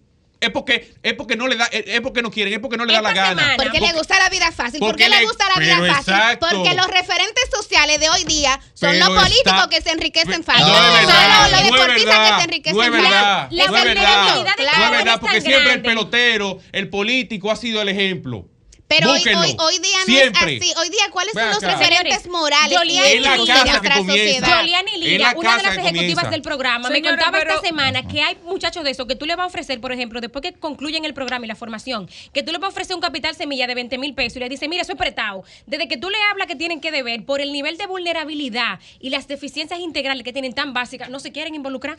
Para Pero lógicamente, miedo, porque han vivido, han vivido en la marginalidad toda su vida y su esquema mental sí, de desde que su, Claro. su esquema mental, desde que tú le planteas que tienen que deber, no están viendo un desarrollo posterior ni visionario. Lo que están viendo es un esquema de deuda al que ellos están acostumbrados Pero no, diariamente pero en no sus Estado. Señores, pero ni No, los clase media queremos deber. Pe- no, no, no, no, no, no, no, no, No, no, no, Estado. pero no nos vayamos por ahí. Lo que le estoy diciendo es que la vulnerabilidad que tienen es tan grande, la deficiencia integral que tienen es tan grande. Pero lo cierto es que hay, instrumentos que lo van incluso hasta sacar de los barrios. Pero la familia tiene que hacer su parte también. cuando tú tienes una sociedad con baja autoestima, como la sociedad dominicana, que tú tienes un- una cantidad de jóvenes con baja autoestima e infelicidad, ¿qué tú crees que ellos No, les requieren? pero, pero Yuri. pero, pero, Cristian, la capital pero es una Yuri, ciudad de baja autoestima, Cristian. Pero Yuri, está bien. El capitaleño muchas veces no se siente orgulloso de ser Pero capitaleño. está bien, pero eso no, óyeme, pero cuando tú me tienes un muchacho de 17 años que lo que está es que en vez de, en vez de acabar el cuarto, el sexto de bachillerato ahora o de secundaria, Sí. lo que está en la calle dando pata y es porque el papá no lo pone, porque el papá no lo pone, no porque la escuela no tenga el cupo, porque en muchos casos lo tiene, o después de que acabe el bachillerato, que le dice papá, mira, vamos, te voy a dar el pasaje para que te vaya a Infoté. Y dice él, ¿qué yo voy a Infoté? Eh, váyanse a los barrios y métanse a la realidad. Eso es lo que ellos dicen. Eso es lo que ellos dicen en la mayoría de los casos. Aquí no hay un barrio que no tenga un curso de Infoté. Cristian, Te lo digo yo que Yo vengo soy los político. Cristian, también yo vivo metido en los barrios yo y que yo veo los muchos jóvenes que lo que quieren es superarse y que no tienen oportunidades. Y que todos, oye, aquí la excepción parece ser en muchos casos en los barrios, el joven que quiere superarse. Porque muchos no se sacrifican y todo resultado de valor tiene un sacrificio detrás. Sí, Ustedes que es están así. ahí Sí, todos es sentados, No, no, no, se bajaron nadie a, está a las negando 2 y eso, 3 de nadie la está mañana que van a hacer la trabajando hasta las 5 Por de la ahí tarde. hay, está- hay después meterse muchos en la jóvenes universidad. que quisieran tener la oportunidad de La hacer ese tienen. sacrificio y no pueden La porque tienen. no tienen detrás las La familias tienen. que nosotros tuvimos y que Claro. se encargaron La de que tienen, pudiéramos claro. hacer ese sacrificio, la vamos a escuchar, vamos a escuchar qué piensa la gente, vamos a ver, los oyentes. Comunícate 809-540-1065. 1-833-610-1065 desde los Estados Unidos. Sol 106.5, la más interactiva. Vamos. Buen día, su nombre y de dónde está el aire. Buenos días, mis queridos comunicadores. Adelante, Zeneida. Zeneida. Hola, mi amor, ¿cómo están? Lo, lo escucho muy con una comunicación, un contenido activos. muy tonante a la realidad que Sí. estamos viviendo.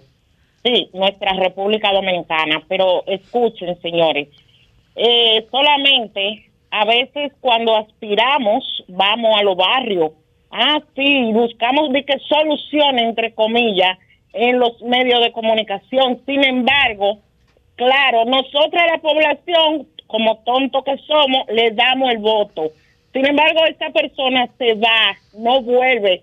A los cuatro años, faltando seis meses para los, los cuatro años, vuelve a la, a, la, a la comunidad. Ya el pueblo se ve cansado, señores, cansado de la mentira, porque donde, como ustedes hablan de Estado, ¿verdad? Que el Estado tiene que hacer esto, que el Estado... Pero si en la, en la Cámara de Diputados y Senadores no implementan las leyes que vayan a favor de la juventud y a favor de la salud, oye, ningún gobierno que vaya ahí a la- al Palacio Presidencial tiene la mano atada, porque en los legisladores es que tienen que implementar las leyes para el pueblo dominicano. Gracias. Muy bien, gracias, Zeneida. Buen día, su nombre y de dónde está el aire. Buenos días. Buen día. Dionisio. Adelante.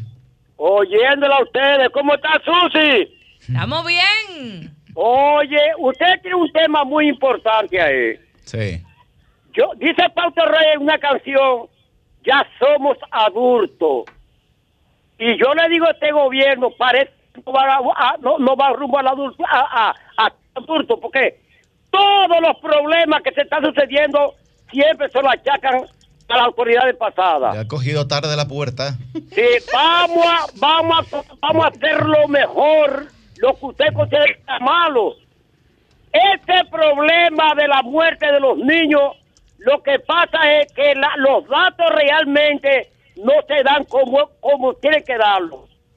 Oye, los culpables, que hay dominicanos que son tan desgraciados que te voy a decirlo, que tienen bandas, tanto con militares y no militares y civiles, que tienen contratos de buscar las parturientas haitianas eh, en, lo- eh, en las lomas y la calle de los hospitales públicos, más principalmente nuestros hospitales de nuestra región son los más sacrificados. Ah, Esta es la es. situación que está pasando en este país. Aquí todo el mundo, tanto las autoridades son responsables de lo que vamos a pasar. Pero por otra parte, para Finalmente, Dionisio, sí. Oye, sí, por otra parte, hoy a las 10 de la mañana, el director del Instituto de Desarrollo Suroeste, ingeniero Fran Alejandro, junto al Lindri, el ingeniero Miguel González González, hoy vamos rumbo a Piedra Gorda, Palma Dulce, a hacer la entrega Gra- de otra electrobomba para los agricultores, Gracias. que tanto yo luché por eso, y hoy lo vamos a entregar de nuevo Bien, otra vez. gra- gracias, buenos días. Buen día, su nombre y de dónde está el aire. Buenas, buenos días. Buen día, adelante. La protagonista y el fan que está ahí se llama Melicen Uribe, ¿verdad? Melicen, sí. Eh, ustedes todos tienen razón con todo lo que están planteando. Todos tienen razón. Yo soy de barrio y vivo situaciones a diario y hay que concluir definitivamente en que el Estado es responsable de todo lo que pasa en las familias. ¿De qué barrio tú eres? ¿Se puede saber? Yo soy yo que soy aquí de la Guayiga. Ok. Y aquí hay situaciones de gente sin documento, que nadie les importa esa vaina. Yo estoy detrás de, de- de- de documentos de personas, valiéndome de influencia y cosas para conseguirle documentos a esas personas. Y el protocolo es, ya usted, imagi- ya usted se imagina. Documento de identidad, ¿te Sí, refieres? documento de identidad, claro. Exacto, identidades, cédula y eso. Pero no solamente, o sea, lo que dice Mil Millicent sobre la familia, ahí es que está el meollo del asunto. Si el Estado no se preocupa por saber lo que pasa en mi casa, si hay un loco, si hay una gente que no trabaja, si hay un tipo que se está convirtiendo en tigre y está cogiendo el camino equivocado. Pero yo diría, y me atrevería a decir, que eh, la mayoría de los jóvenes de hoy, sí, yo creo que quieren un futuro mejor claro, y están claro. por el camino y están por el camino, quieren el camino correcto. ¿Ves? Lo que pasa es que siempre nosotros destacamos lo malo, lo, lo feo de los barrios. Ahora que los barrios, porque son pobres, porque tú los ves en casucha, no, ahí hay un montón de gente con valores, ahí hay un montón de gente buena, un Claro montón de gente que quiere que quiere que sus hijos echen adelante, pero ¿cuál es el tema? Por eso digo que todos tienen razón.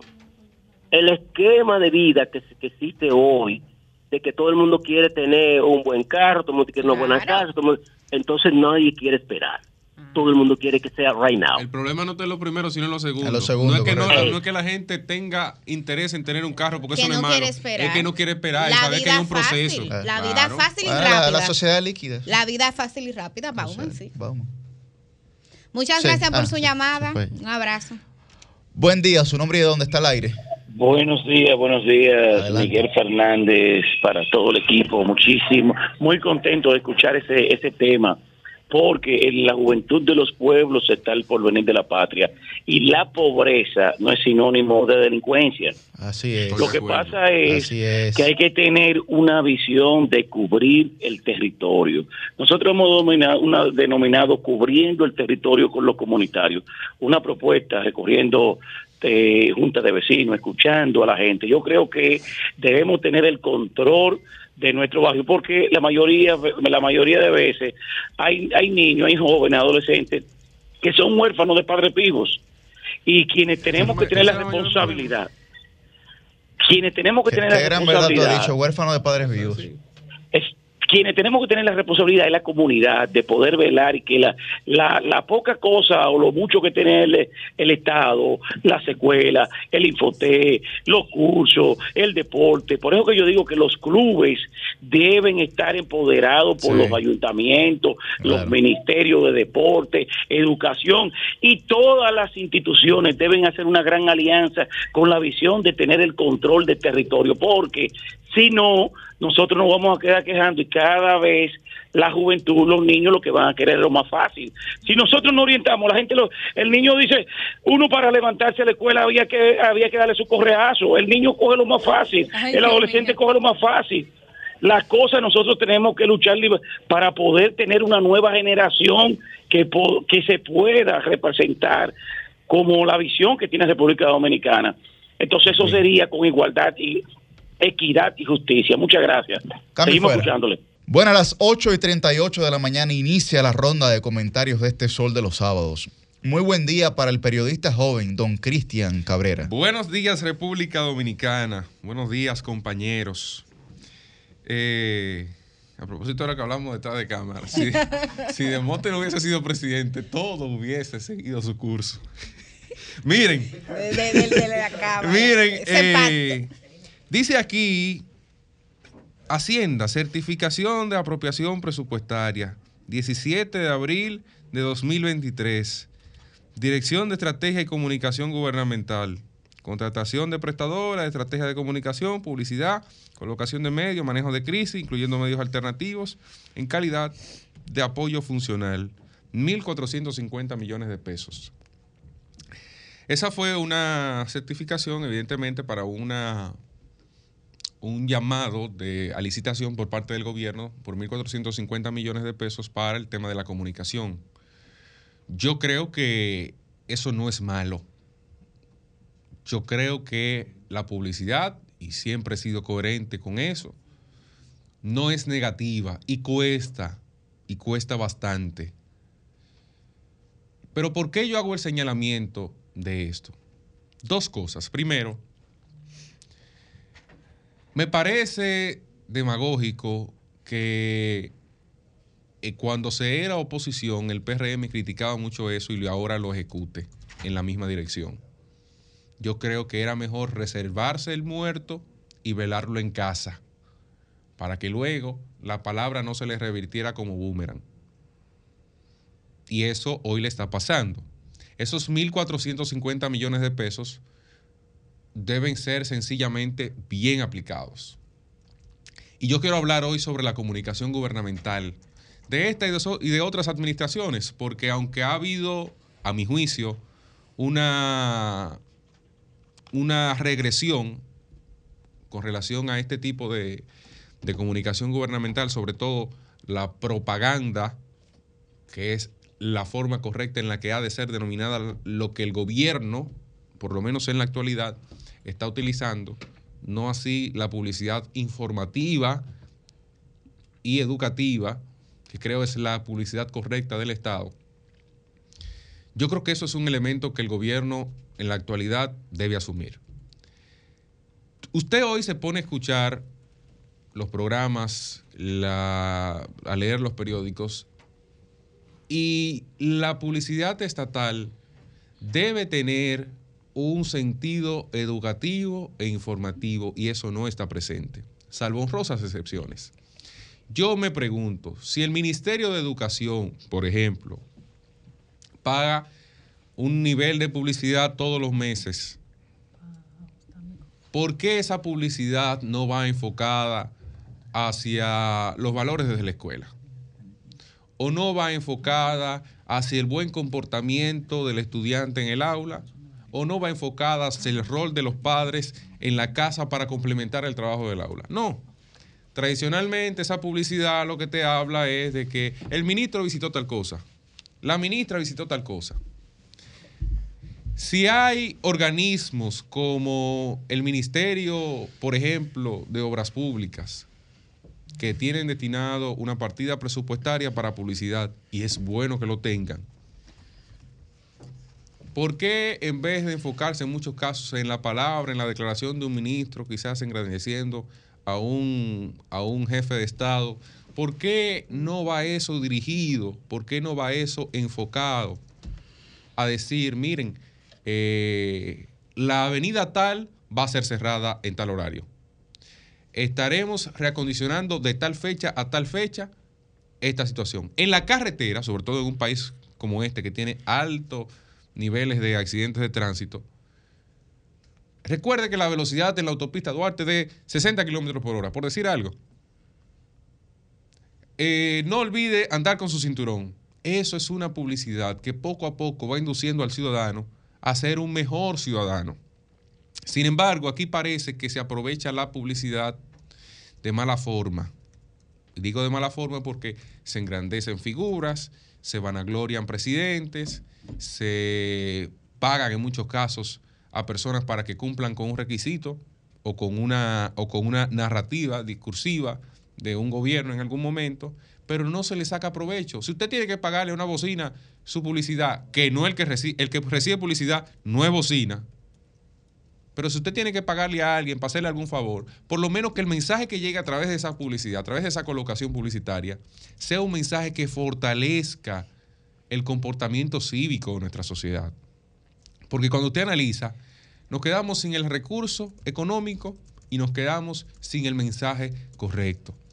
Y eso a fin de cuentas va en detrimento de nosotros mismos como ciudadanos. Por eso cuando hay algún mensaje desde el Estado que va en la dirección de educar, de concienciar al ciudadano, eso fortalece y eso engrandece al Estado, engrandece al incumbente y de, y de refilón habla de una buena política de comunicación de un gobierno. Es un enfoque que yo creo que el gobierno, no este, todos los que han pasado y los que vendrán deben tener para sacar el máximo provecho. No hay la necesidad de poner un presidente o a un funcionario, un incumbente a hablar sobre algo para que la gente asuma que está trabajando. Basta con que eh, en, una, en un buen ejercicio de comunicación se dimensionen cosas que realmente vayan a mejorar las condiciones de vida del ciudadano. Y ahí sobre ese tema lo dejo. Por otro lado, todavía no explica, todavía no explica la Dirección General de Impuestos Internos el tema del impuesto a los embutidos.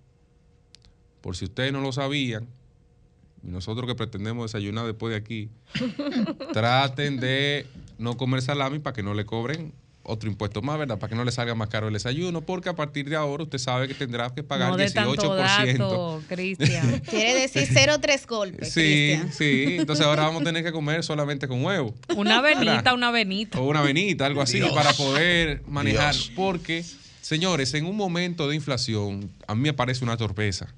Puede tener toda la razón legal del mundo, pero me parece una torpeza que en uno de los momentos de mayor inflación, el gobierno decida aumentarle impuestos a uno de los acompañantes de la mayoría de los platos de los dominicanos, los como es el jamón, como es la jamoneta, como es el salami. Señores, aquí hay gente que se para en un colmado, compra 20 pesos de jamoneta y con eso, y dos o tres guineitos que hasta posiblemente lo tenga atrás en su casa, Resuelve. desayuna a los hijos y los manda a la escuela en la mañanita. Entonces, eso que antes te costaba 100 pesos, ahora te, te costará 118, 120 pesos. Y cuidado, porque quizás en la, en la cadena de distribución eh, haya otra cosa que le haya metido impuestos y uno no lo sabe.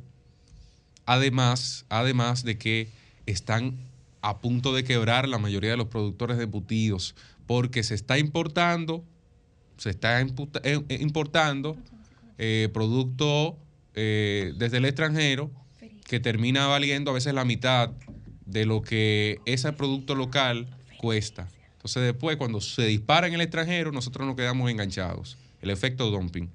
Es un llamado que le hago al gobierno que por favor explique y sobre todo que revoque esa medida de la Dirección General de Impuestos Internos y que deje eso para cuando haga la reforma fiscal integral, que tiene que llegar y que es comprensible, pero que no tiene razón de ser de esa forma y le resta más de lo que le aporta al gobierno. Cambio fuera.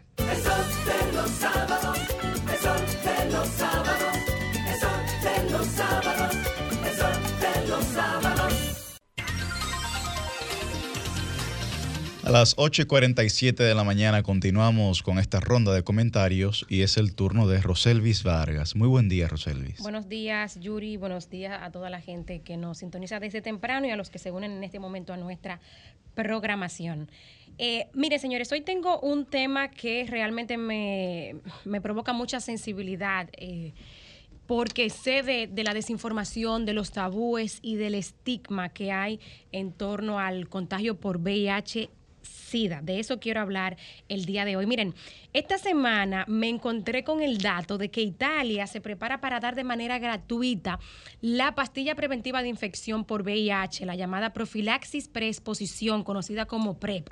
Les confieso que me sorprendí. No tenía el dato de que había una pastilla para estos fines. Y la verdad que me inquietó no saber, no tener el dato, sobre todo porque como periodista siempre he dado seguimiento a los temas de salud y en alguna etapa tuve formaciones en el Consejo Nacional para el VIH y el SIDA, con Avicida, e incluso yo hasta participé, he- he participado en foros internacionales de salud y ayer yo me decía, pero Dios mío, ¿cómo es que yo no sabía que había una pastilla eh, preventiva para el contagio por VIH? Pues el asunto es que decidí preguntar en mi entorno quiénes tenían el dato, porque sobre todo esta es una información, señores, vital que puede salvar vidas. Quizá no la suya o la mía, pensará usted, eh, que pensará que quizá no necesitamos esta píldora.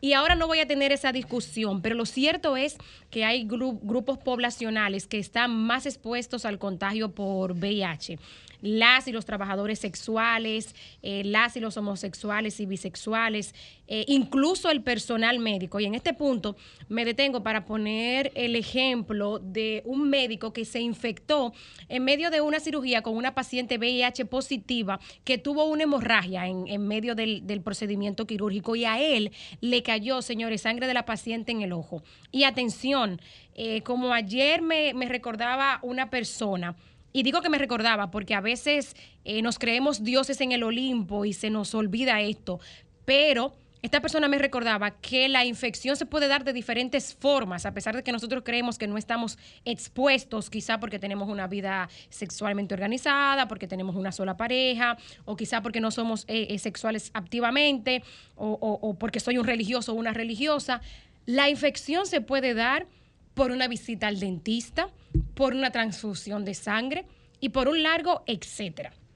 Pero miren, preguntando en mi entorno, ¿quiénes conocían el dato de que había una pastilla preventiva del contagio del VIH? Me encontré con lo siguiente, al menos en mi entorno cercano, que hay que decir, una pastilla que tiene, según algunas fuentes, un 90% de eficacia y según otras fuentes hasta un 99%. Dentro de mis seguidores de Instagram, 16% dijeron que sí, que sabían que esta pastilla existía y el 84% que no sabía. Eso es la consulta que hice esta mañana en, en la encuesta que colgué. En mi cuenta de Facebook, 9% dijo que sí, que sabía que esta pastilla existía y 91% que no sabía. En Twitter, 23% dijo que sí sabe, 70% que no sabe y 7% dijo que alguna vez lo ha escuchado. En el grupo de WhatsApp de mi familia, 10 personas no sabíamos que existía esta pastilla y apenas uno, Elvis, mi, mi hermano mayor, dijo que sí, que conocía de la pastilla. En el grupo de hermanas de la iglesia, 6 dijeron no saber y ninguna respondió que sí sabía. Pues ahora les cuento algunos datos que es importante que conozcamos. Esta pastilla comenzó a comercializarse en el 2012 por la farmacéutica estadounidense Gilead Science, que la empezó a vender bajo la marca de Truvada. Y unos tres años después, la Organización Mundial de la Salud comenzó a recomendar su uso para prevenir el VIH entre colectivos que tienen un alto nivel de, de riesgo de contraerlo, como ya yo decía, los homosexuales, los hombres bisexuales, eh, los, los trabajadores sexuales. Y así es como los países, ya a partir del 2014, 15 más o menos, pues empiezan a establecer lo que muchos países se llama el programa PrEP, eh, por la sigla del nombre de la pastilla, que es profilaxis preexposición. Eh, porque se toma antes de que la persona pues tenga una exposición a, la, a la carga viral que pudiera infectarlo por VIH. Algunos datos claves. En América Latina y el Caribe, para finales del 2019, eh, ya se ofrecía la PrEP como una política en, en, muchos países. Para ese año, el 2019, unos 12 países estaban planificando eh, implementar este programa. En el 2017 se fijó la meta de que unas 200 mil personas pues reciban PrEP en América Latina y el Caribe para el 2020. Aquí en República Dominicana La pastilla, el programa, se empezó a utilizar en el 2020, pero se detuvo por tema de la pandemia y fue en el 2021, pues cuando se restableció. En este punto, quiero agradecer a la doctora Mónica Torman, que tuvo la gentileza de tomarme la llamada. Hoy fue cuando finalmente pude conseguir su contacto. Ella es la directora general de enfermedades de transmisión sexual y SIDA del Ministerio de Salud Pública y me confirmaba el dato de que este programa está en República Dominicana. O sea, en República Dominicana, las personas que están en grupos con alta exposición pueden acercarse a una de las 11 unidades de atención integral del Ministerio de Salud Pública y aplicar por este eh, eh, programa. Aquí en el Distrito Nacional, por ejemplo, el programa está en el Gotier, en el COIN, en el Centro Sanitario de la Galván, por mencionar algunos. También hay en el interior del país algunas clínicas o ONGs que con el medicamento que provee el Ministerio de Salud Pública, pues eh, tienen el programa. Dentro de estas están la Clínica Esperanza y Caridad en San Pedro de Macorís, CEPROSH en Puerto Plata y la Clínica de la Familia en La Romana. Señores, hay mucho que hacer con esto. Hay que decir que la gente lo tenga pendiente. Esto no previene de ninguna otra enfermedad de transmisión sexual, la gonorrea, el sífilis. O sea, que no vaya la gente a creer que por tomarse esta pastilla eh, está evitando contagiarse de otras infecciones de transmisión sexual. Es importante decir que en República Dominicana, según las estadísticas disponibles, la prevalencia eh, de personas viviendo con VIH se estima en 0.8% de la población general. Esto sería entre eh, eh, 80 mil o 84 mil personas en este momento viviendo con VIH. Creo que es un dato importante. Eh, la verdad, en este momento, porque el tema lo empecé a indagar apenas esta semana, no sé por qué no se promueve tanto. O sea, hay muchas personas en la comunidad de trabajadores sexuales y en la comunidad de homosexuales que no tienen el dato y que lo necesita, porque esta información sin duda que puede salvar vidas. El sol de los sábados, el sol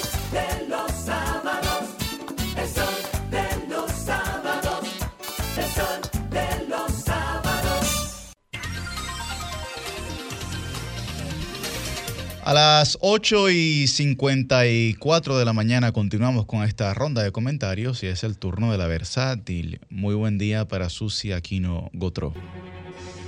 La licenciada, la, la, la, la licenciada denunciando los males, males, licenciada, la, la, la- Muchísimas gracias, feliz de estar en estos micrófonos de sol.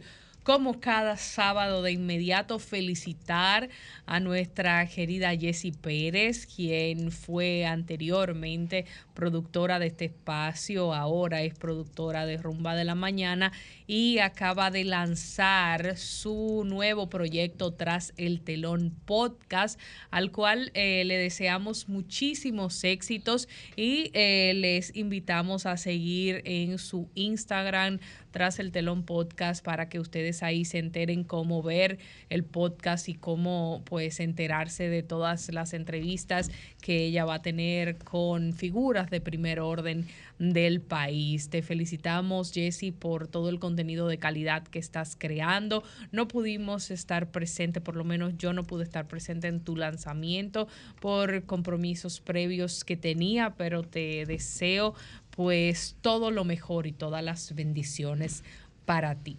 En otro orden, el tema que voy a tratar en el día de hoy tiene que ver con el tristemente célebre Miguel Gutiérrez. Señores, el Congreso y el Partido Revolucionario Moderno tienen que poner cruz y raya con Miguel Gutiérrez. Es una figura que lo único que ha hecho es traer situaciones negativas al partido de gobierno y al Congreso de la República.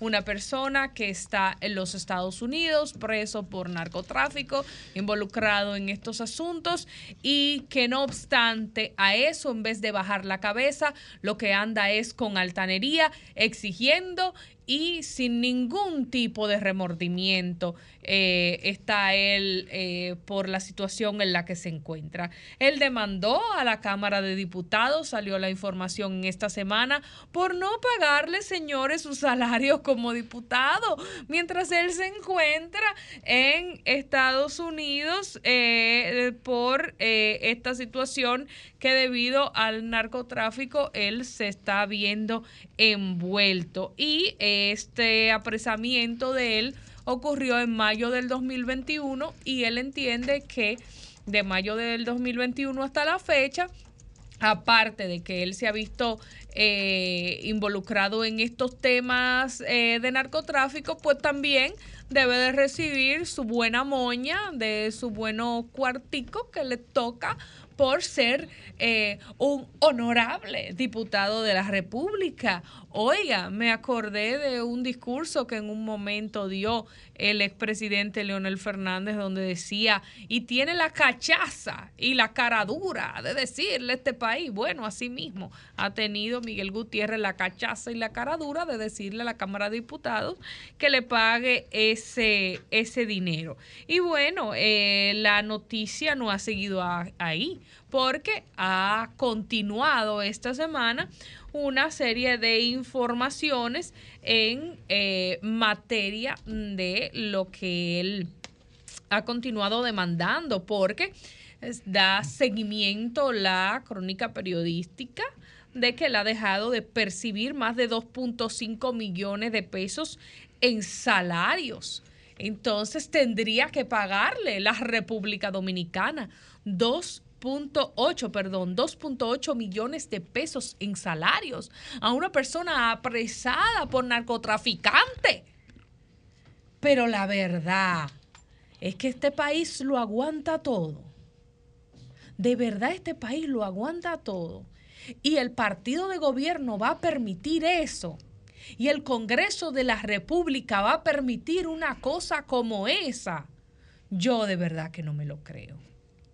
Y por eso decía al principio del comentario que tanto el Congreso Nacional, específicamente la Cámara de Diputados de la República Dominicana y el Partido Revolucionario Moderno tienen que marcar cruz y raya con este señor y dar un ejemplo con él. Porque esto no es solamente con Miguel Gutiérrez, esto es para toda la clase política que debe marcar un distanciamiento con estas personas que aportan de alguna manera una enseñanza de que cualquiera puede llegar al ejercicio político obteniendo recursos de fuentes de manera non santa y nada va a pasar. Al menos que usted sea llamado por los gringos, pues está bien. Pero en su país de origen, como es República Dominicana, esto va a quedar sin pena ni gloria. Y no puede ser. Y no puede ser. Y menos un gobierno que ha llegado a raíz de un reclamo social en un país que necesitaba o que entendía que las cosas debían manejarse de cierta manera, que tenía una sed de protesta, que marchó, que fue a la Plaza de la Bandera, que esto y que lo otro. Por cosas como esta también debemos exigir algún tipo de acción de otra manera. También, y ya para ir finalizando, salió la información de que preso en Miami, el diputado Miguel Gutiérrez aparece presente en varias sesiones legislativas, aparece presente en sesiones en el 2021, aparece presente en sesiones inclusive en el 2023 y hay un listado de la cantidad de sesiones en las cuales él aparece presente. Solamente en el 2023 aparece presente en 19 sesiones. Imagínense ustedes. Y hay que poner algún tipo de sanción y debe hacerlo la Cámara de Diputados porque alguna Cámara debió grabar quién le dio al botón porque debe ser por un botón, me imagino, que se pone presente. Ajá, fallos en el sistema conveniente. informático. Ajá, 19 veces solo en el 2023, un fallo en el sistema informático, a uno que está preso en Estados Unidos, que me hagan otro cuento a mí, que ese no me lo creo. Ahora ha tenido quórum el gobierno. Eh, el ajá. Sí, porque Ajá. hay que hacer la correlación con cuáles proyectos se discutían Se en ese aprobado momento. en- en su Claro, presencia, en su presencia. la presencia de su claro, ¿Cuáles proyectos se conocieron Claro. en las sesiones donde aparecía presente Miguel Gutiérrez? El 13 de febrero, uno de los días que aparecía como presente, fue aprobado en primera lectura el proyecto de ley que designa el nombre Avenida Pedro Martínez, el tramo de la prolongación 27 de febrero. Otros proyectos conocidos pero no aprobados, iniciativa de ley que crea Casa Centro de Acogidas y así sucesivamente. Hay una lista larga donde podemos buscarlo en el periódico Diario Libre, declarados de urgencia y aprobadas las iniciativas que crea Monumento Natural Río Partido en la provincia Hermanas Mirabal. O sea, también se aprobaron el nombre doctor Antonio Manuel Florencio Estrella, el Palacio de Justicia del Distrito Judicial de Hermanas Mirabal. O sea, se aprobaron cosas que aunque usted crea que no sea eh, algo tan eh, importante, nombres de liceos secundarios en Atomayor y demás, resoluciones y otro tipo de cosas, pero eh, construcciones de puentes peatonales y demás, lo puede buscar en el diario libre. Es importante que se busque los videos, que se busquen las pruebas, que se busque la información y que se sancione y que se ponga cruz y raya con este señor y con todos los eh, que se quisieron pasar de vivos o de vivas poniéndole presente a este señor en la Cámara de Diputados en momento en que él está preso en Estados Unidos, nada más y nada menos que por narcotráfico y que no nos quieran tomar a nosotros de indios en este país donde hay todavía periodistas trabajando que no van a dejar que esa bola se le pase en República Dominicana.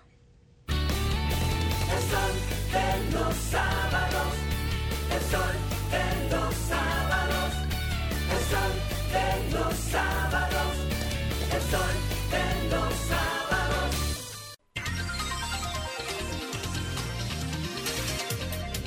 No. No. Bien, a las 9 y 4 de la mañana continuamos con esta ronda de comentarios y es el turno de la embajadora del pueblo. Muy buen día para Milicen Uribe. Muchísimas gracias.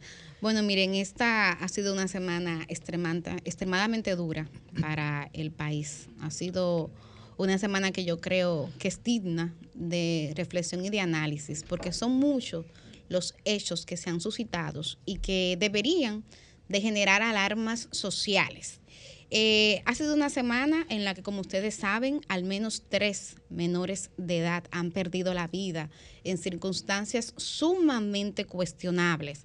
De este, el caso que ha tenido mayor relevancia ha sido el de Luis Gioser Félix, que es el joven, apenas nueve años, creo que podemos seguir usando el término niños, que venía, señores, a conocer República Dominicana, a visitar el país por primera vez y sin embargo resultó muerto en un incidente que mientras más información uno maneja, más genera eh, conmoción social. Porque como ustedes saben, eh, los, las investigaciones más recientes, los datos más recientes que ha dado la Policía Nacional indican que no fue un hecho de delincuencia aislada, sino que habría sido un atentado, un asalto planificado, nada más y nada menos que por quien era el mejor amigo del papá. Señores, ese señor a quien se les indica la autoría intelectual en este hecho, acompañó al papá de Gioser en cada una de las diligencias que él hizo luego de que su hijo resultara muerto.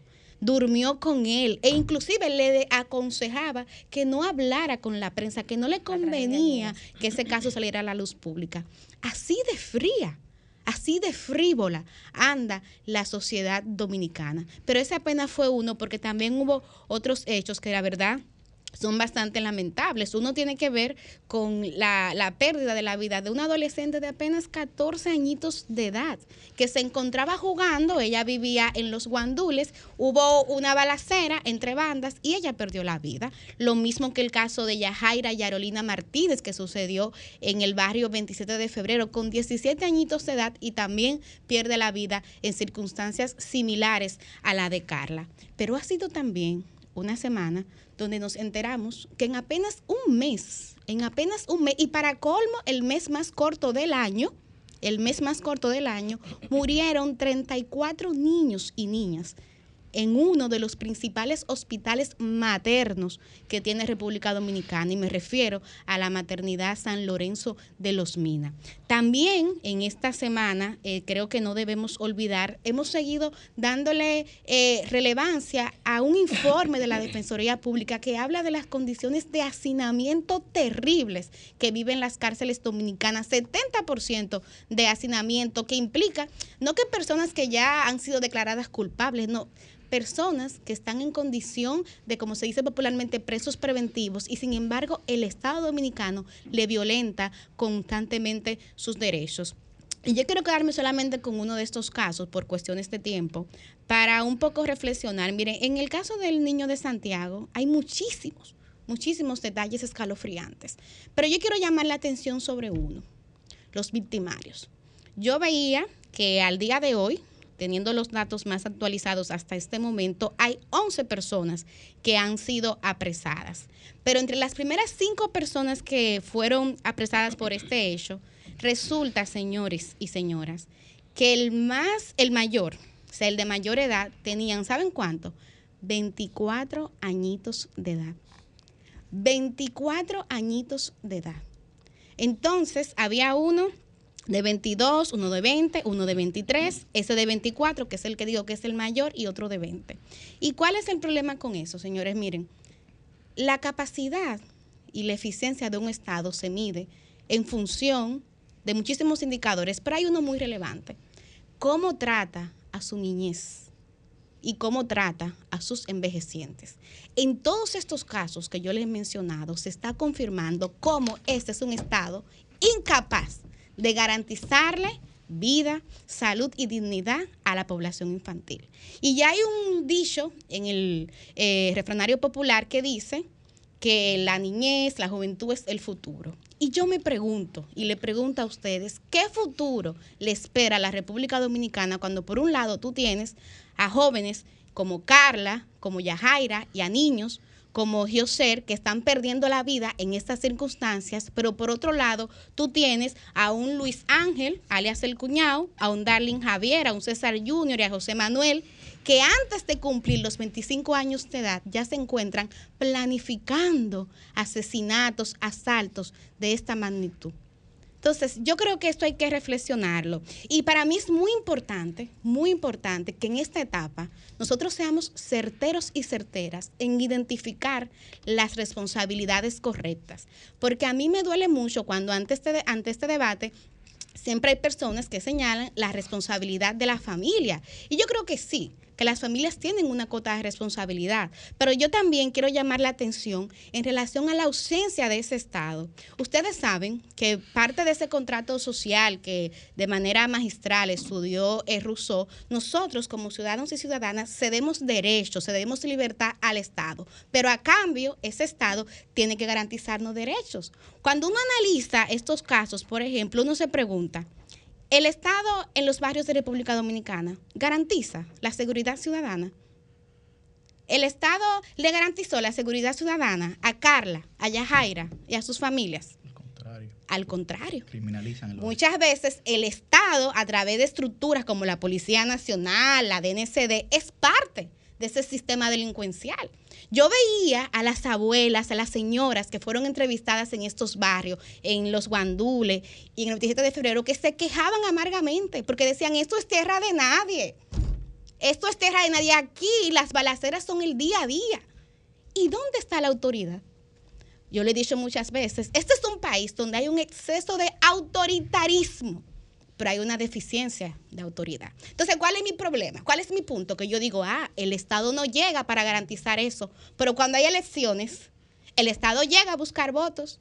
Cuando hay necesidad de recaudar impuestos, el Estado llega, llega a recaudar impuestos. Entonces yo lo digo, señores, porque miren, aquí se usa un concepto de tormenta perfecta que habla de cómo hay una serie de condiciones que se conjugan para generar males que son mayores.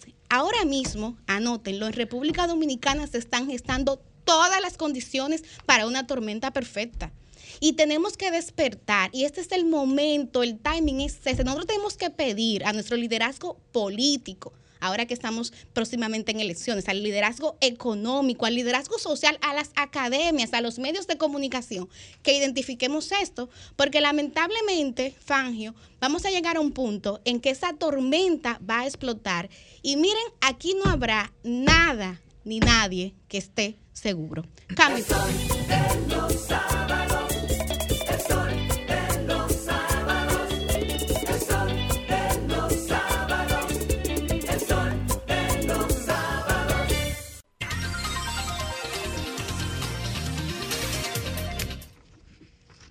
9 y 12 de la mañana en este su espacio, El Sol de los Sábados, y cerramos la ronda de comentarios con nuestro coordinador, el titán de la juventud, el señor Yuri Enrique Rodríguez. Gracias por lo de señor, Susi.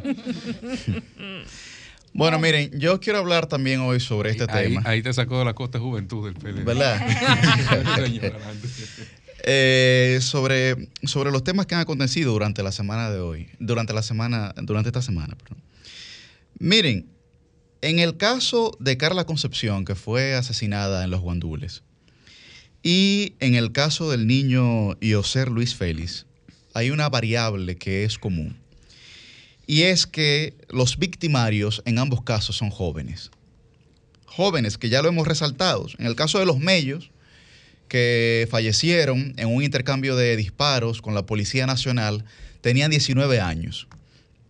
Y en el caso de Yoser, estamos hablando de que oscilan entre los 18, 22, 24 años de edad, hasta el último que apresaron, que es el mejor amigo del padre, que ese sí ya llega a los 30 años. Pero digamos, los que ejecutaron la acción, los que ejecutaron el hecho, fueron jóvenes eh, menores de 22 años. Yo mencionaba eh, antes en, el, programa el tema de los nini. Y aquí se les quiere dar eh, una visualización a ese tema de que la responsabilidad de que una persona no pueda construir el futuro, su futuro, es única y exclusivamente una responsabilidad propia. Yo decía, no son ninis porque ni estudian ni trabajan. Muchas veces son ninis porque no tienen ni soluciones ni alternativas. Me podrán decir, hay diversos mecanismos que utiliza el Estado para poder eh, generar oportunidades para esos jóvenes. ¿Son suficientes? Y otra pregunta, ¿son eficientes? Porque cuando usted encabeza la tasa de desempleo juvenil en toda América Latina junto con México, alcanzando un 31%, estamos hablando de que hay claramente una situación difícil. Cuando, insisto con este tema, usted encabeza la tasa de embarazo en adolescentes en toda América Latina junto con Nicaragua, es claro y evidente que hay una situación grave. Hay una situación grave. Entonces, lo que se refleja en esas estadísticas es precisamente la ausencia de soluciones y alternativas. No es un Estado eficiente, porque si hubiese un Estado eficiente, entonces no estuviésemos encabezando esas, esas eh, estimaciones, esos porcentajes. Además, la sensación de inseguridad que se está generando con, estos, eh, con estas situaciones son alarmantes. Ya mencionaba Cristian, hay una nueva alerta de la Embajada de los Estados Unidos sobre seguridad que salió la semana pasada en la República Dominicana. Pero hay una nueva alerta también del Ministerio de Relaciones Exter- Exteriores de España. Y miren lo que dice. Yo lo señalo, lo cito. Dice Exteriores de España. Se han incrementado en la capital los asaltos a mano armada. En la capital dominicana. Primera cita, sí, en la capital dominicana. Segunda cita. Conviene prestar especial cautela en la conducción. Por lo general no respetan señales de tránsito. Segunda cita del Ministerio de Exteriores de, de España. Y la tercera cita. En República Dominicana está muy extendida el porte de arma de fuego. Eso ha señalado el exterior de, de España. Y la Embajada de Estados Unidos, insisto, la semana pasada colocó una nueva alerta. Yo eh, no veo un panorama apocalíptico, pero tampoco muy halagüeño. Porque para mí va a aumentar el tema de la criminalidad por diversas razones. Primero, mi barrio seguro en el Ministerio de, de Interior y Policía, las políticas públicas que se han intentado implementar no han resultado, no han dado, no, mi país seguro. no han dado, no han dado ningún tipo eh, de resultado positivo. Segundo, el panorama que presentan todas las organizaciones internacionales en términos de la economía eh, son de deterioro. Lo ha presentado el Banco Mundial, lo ha presentado el Fondo Monetario Internacional y la Comisión Económica para América Latina y el Caribe, la CEPAL. La ausencia evidente de políticas públicas dirigidas a la juventud, porque nosotros somos un país que tiene alrededor de 600 mil jóvenes que estudian ni trabajan en una sociedad que es mayoritariamente joven. Pero hay un tema que tal vez por el tiempo no, no me permita abordarlo con profundidad, pero yo creo que nosotros tenemos que comenzar a prestarle atención. Y es un tema que no es incipiente, pero es muy poco tratado porque data de los años 40, que es la psicología ambiental. ¿Por qué yo hablo de la psicología ambiental? Porque la República Dominicana va de cara al verano. ¿Y qué es la psicología ambiental? El interfase entre la conducta y la naturaleza. Cuando usted ve una persona caribeña, usted ve una persona con un patrón conductual muy distinto al de una persona nórdica, ¿verdad? Eso precisamente responde a un interfase entre la conducta y el medio ambiente. Entonces, esos patrones conductuales que se van a generar aquí de cara al verano, de cara al verano, eh, pueden empeorar. ¿Por qué? Porque la idea de esto es de que el clima, el suelo y los recursos naturales ejercen un efecto definitivo en la conducta humana. Hay algo que habla del determinismo geográfico también. Correcto, determinismo medioambiental incluso, y geográfico. Es correcto lo que, lo que plantea, lo que plantea Cristian. Por lo que nosotros viendo el comportamiento humano en su contexto físico y social, físico, digamos, por el tema del verano, y social, por lo que ya yo mencioné, el aumento del desempleo, el encarecimiento de los productos básicos y el detrimento de la economía, pueden generar en la República Dominicana una ola de criminalidad que si no se le presta la suficiente atención, no será solamente perceptiva, sino también que será muy palpable, no solamente para nosotros como sociedad, sino también para quienes nos observan desde afuera. Cambio y fuera. El sol de los sábados, el sol de los sábados, el sol de los sábados, el sol de los sábados. Bien, estamos aquí. Bien. A las 9, a las 9 y 24 de la mañana recibimos en este Sol de los Sábados a don Andrés Navarro García, miembro del Comité Político del PLD y aspirante a la candidatura pres- a la candidatura a la alcaldía del Distrito No, yo te Nacional. entiendo. Lo que, lo que pasa es que do- don Andrés Navarro es presidenciable de por más y siempre lo vamos a ver así Claro como sí. potable y potencial candidato presidencial. Yuri, te entiendo. Sí, muy buen día, don Andrés Navarro, aspirante a la, a la alcaldía de la- Sí, del buenos Distrito días, Nacional. Yuri, a todo el panel. Para mí es un placer volver a estar aquí en este sábado, en este Sol de los sábados, sí. exactamente. Y eh, también estar en contacto con los seguidores de ustedes. Que son muchos. Sí. Bueno, don Andrés, de inmediato, eh, háblenos de sus aspiraciones a la alcaldía del Distrito Nacional. Bueno, pues lo primero que quisiera hablar es sobre la ciudad de Santo Domingo, la, el Distrito Nacional, que es realmente lo que más eh, está en mi cabeza, en, en mi corazón. ¿no? La, la ciudad de Santo Domingo, capital de República Dominicana, hoy tiene grandes retos que asumir, especialmente por un proceso, digamos, de desarrollo de un sentimiento como de soledad que alberga en muchos de los capitaleños. La soledad que se siente cuando no hay una presencia permanente del gobierno de la ciudad, del ayuntamiento, de la alcaldía. Y esto lo compruebo en eh, mis recorridos en los diferentes barrios, sectores de la ciudad. Es necesario que Santo Domingo sienta que está gobernada. Para esto hay que eh, construir un proyecto colectivo y eso es lo que estamos haciendo para lograr en febrero pues asumir la alcaldía del Distrito Nacional, construimos este proyecto de candidatura a Navarro alcalde, respondiendo precisamente a esa preocupación. Nosotros los capitaleños tenemos que dar el paso adelante. Yo diría, tenemos que echar el pleito por nuestra, nuestra ciudad. Son eh, muchos frentes que hay que abordar. Ustedes estaban hablando hace un momento, Yuri, sobre la relación entre la conducta humana y el espacio, el ambiente, el territorio. Precisamente eh, como la ciudad no son nada más edificios y calles, somos también las personas.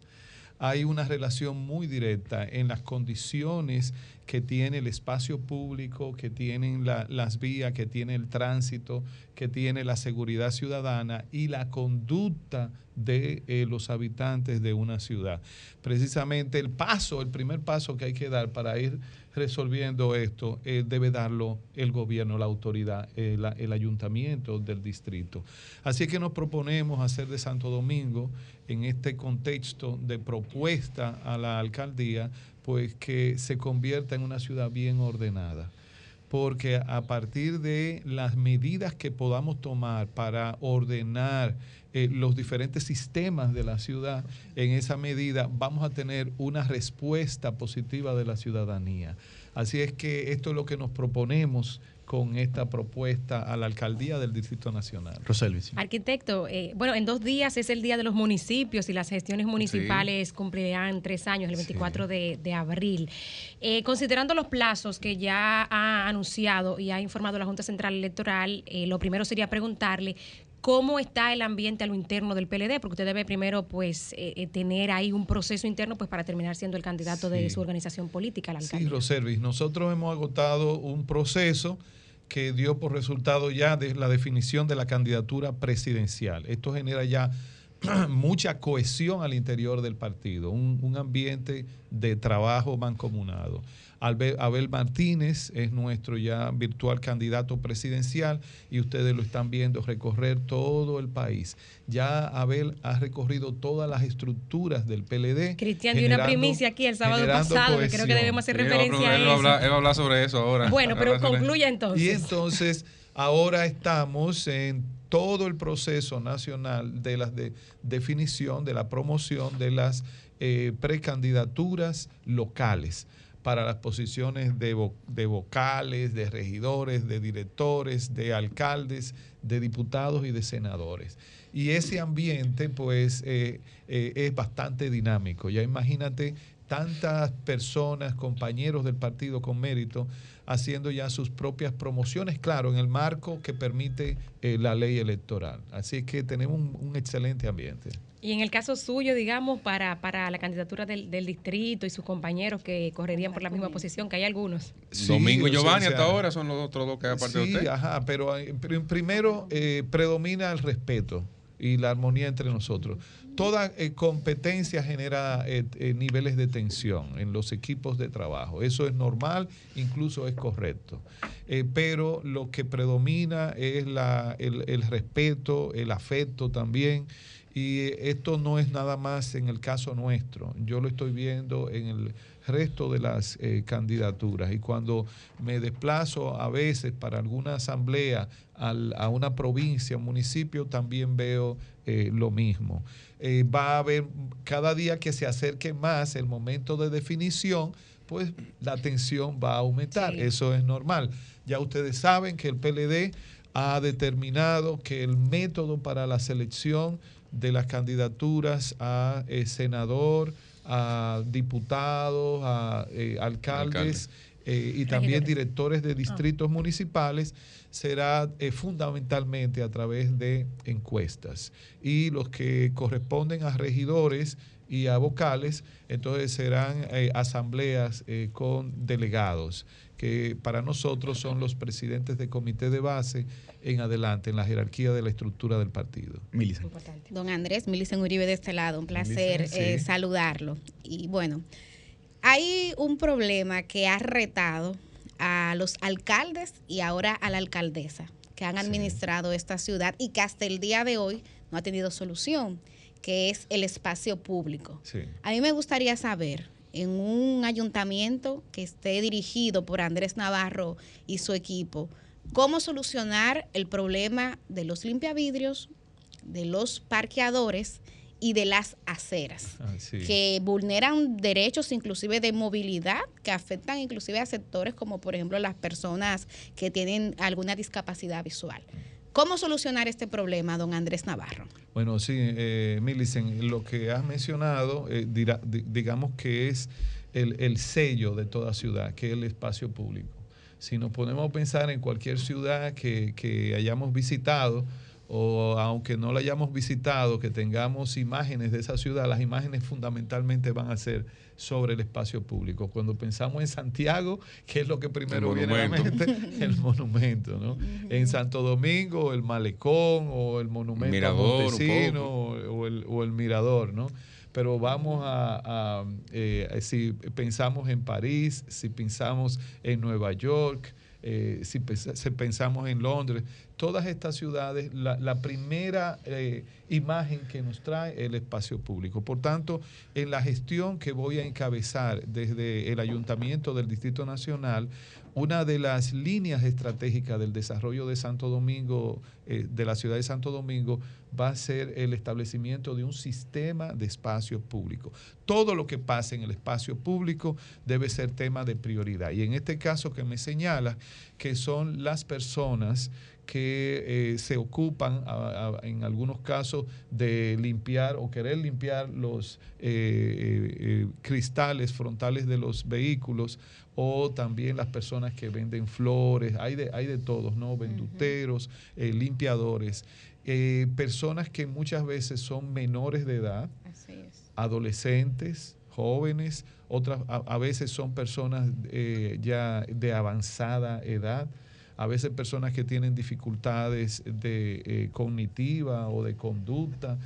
Todo este eh, esta expresión es la, la carencia que tiene la sociedad dominicana que la expresamos en el espacio público, el drama social. Yo como alcalde voy a abordar esto desde dos ópticas.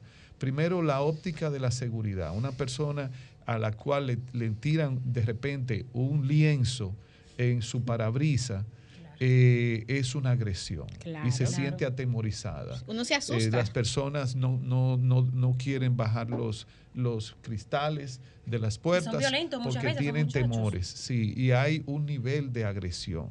Y por eso, como para nosotros, la, convertir a Santo Domingo en una ciudad bien segura va a ser también una de nuestras prioridades.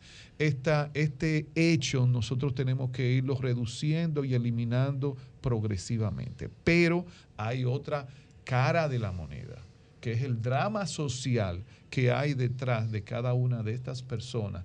Muchos, repito, menores de edad. Este Estado, el Estado dominicano, ha sido indiferente hasta el momento con el drama social de las personas en situación de calle, sean niños, sean personas eh, jóvenes o eh, eh, personas de la tercera edad. Esto no puede ser.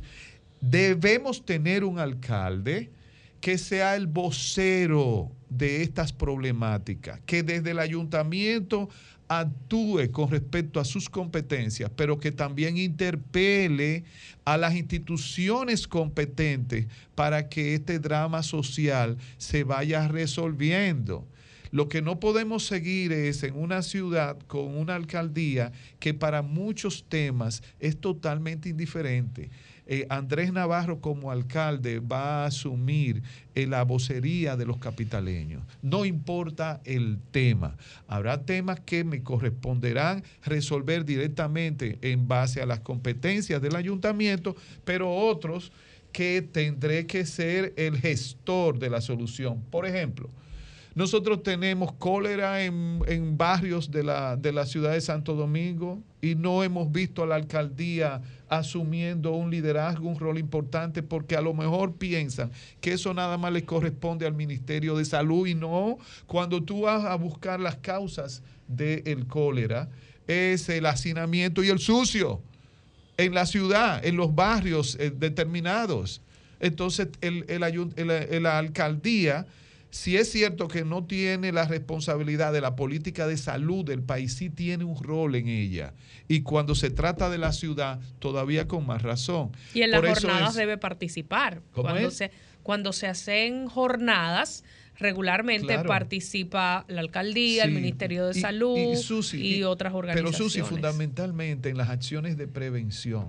En las Claro. acciones de prevención para que tengamos los, eh, los barrios más saneados, para que la gente Claro. esté más concientizada.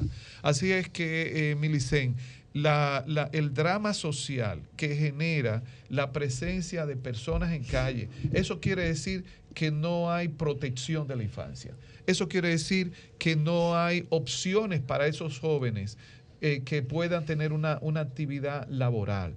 Eso quiere decir que no hay protección de los ancianos cuando están eh, desprovistos de cualquier, eh, digamos, tutela familiar y tienen que irse al espacio público. Tenemos que hacer una, una cruzada dominicana para rescatar a las personas que están en los espacios públicos. No debemos verlos como criminales.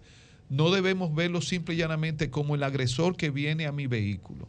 Yo, yo tengo que trabajar como alcalde por la seguridad tuya. Aquel que va en su vehículo todas las mañanas a su trabajo, mujer, hombre, joven, yo tengo que trabajar por eso, claro está.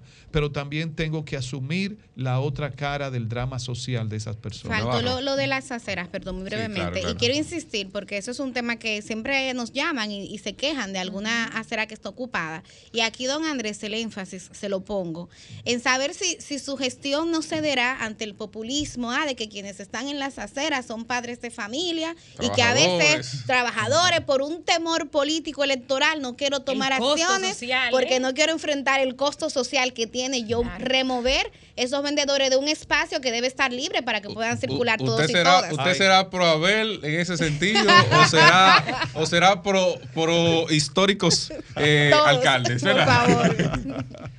Mire, Navarro alcalde eh, va, como les dije, va a trabajar, va a luchar, va a echar el pleito eh, para que eh, Santo Domingo, el Distrito Nacional, sea una ciudad bien organizada, bien Amén. ordenada. Esto implica, Melicén, el rescate del espacio público, no importa su modalidad. En este caso que plantea que son las aceras, las calzadas, que es por donde transitan las personas que van a pie, el peatón, en las vías, es indispensable su rescate. Siempre con una perspectiva de organizar la actividad comercial, así sea simple y sencilla. En las ciudades nos pasa lo siguiente, hay hechos que por un lado son debilidades y por otro lado son fortalezas. A la misma vez, en la, misma, en la misma situación, en espacio y tiempo, como es la actividad comercial. Y en este caso, la actividad comercial informal. Eh, yo, no es que yo voy como alcalde a eh, eliminar el comercio del detalle. Lo que voy es a organizarlo. ¿Por qué razón?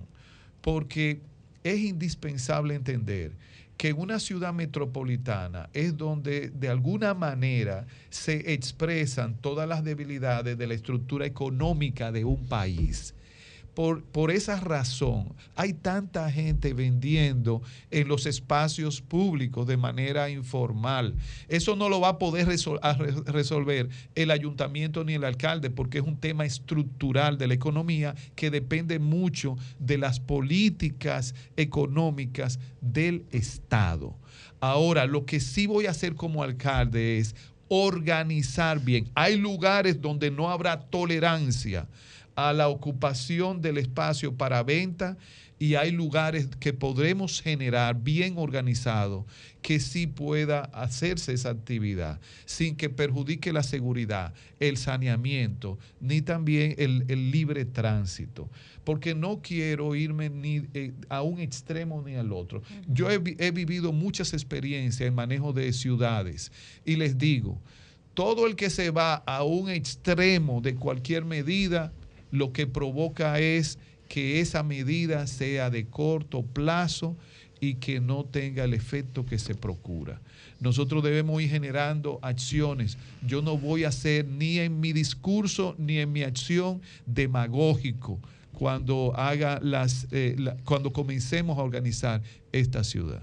Susi, Susi. Se habla de que hay temas que son urgentes y otros que son importantes. Y hemos hablado de lo urgente que necesita la ciudad.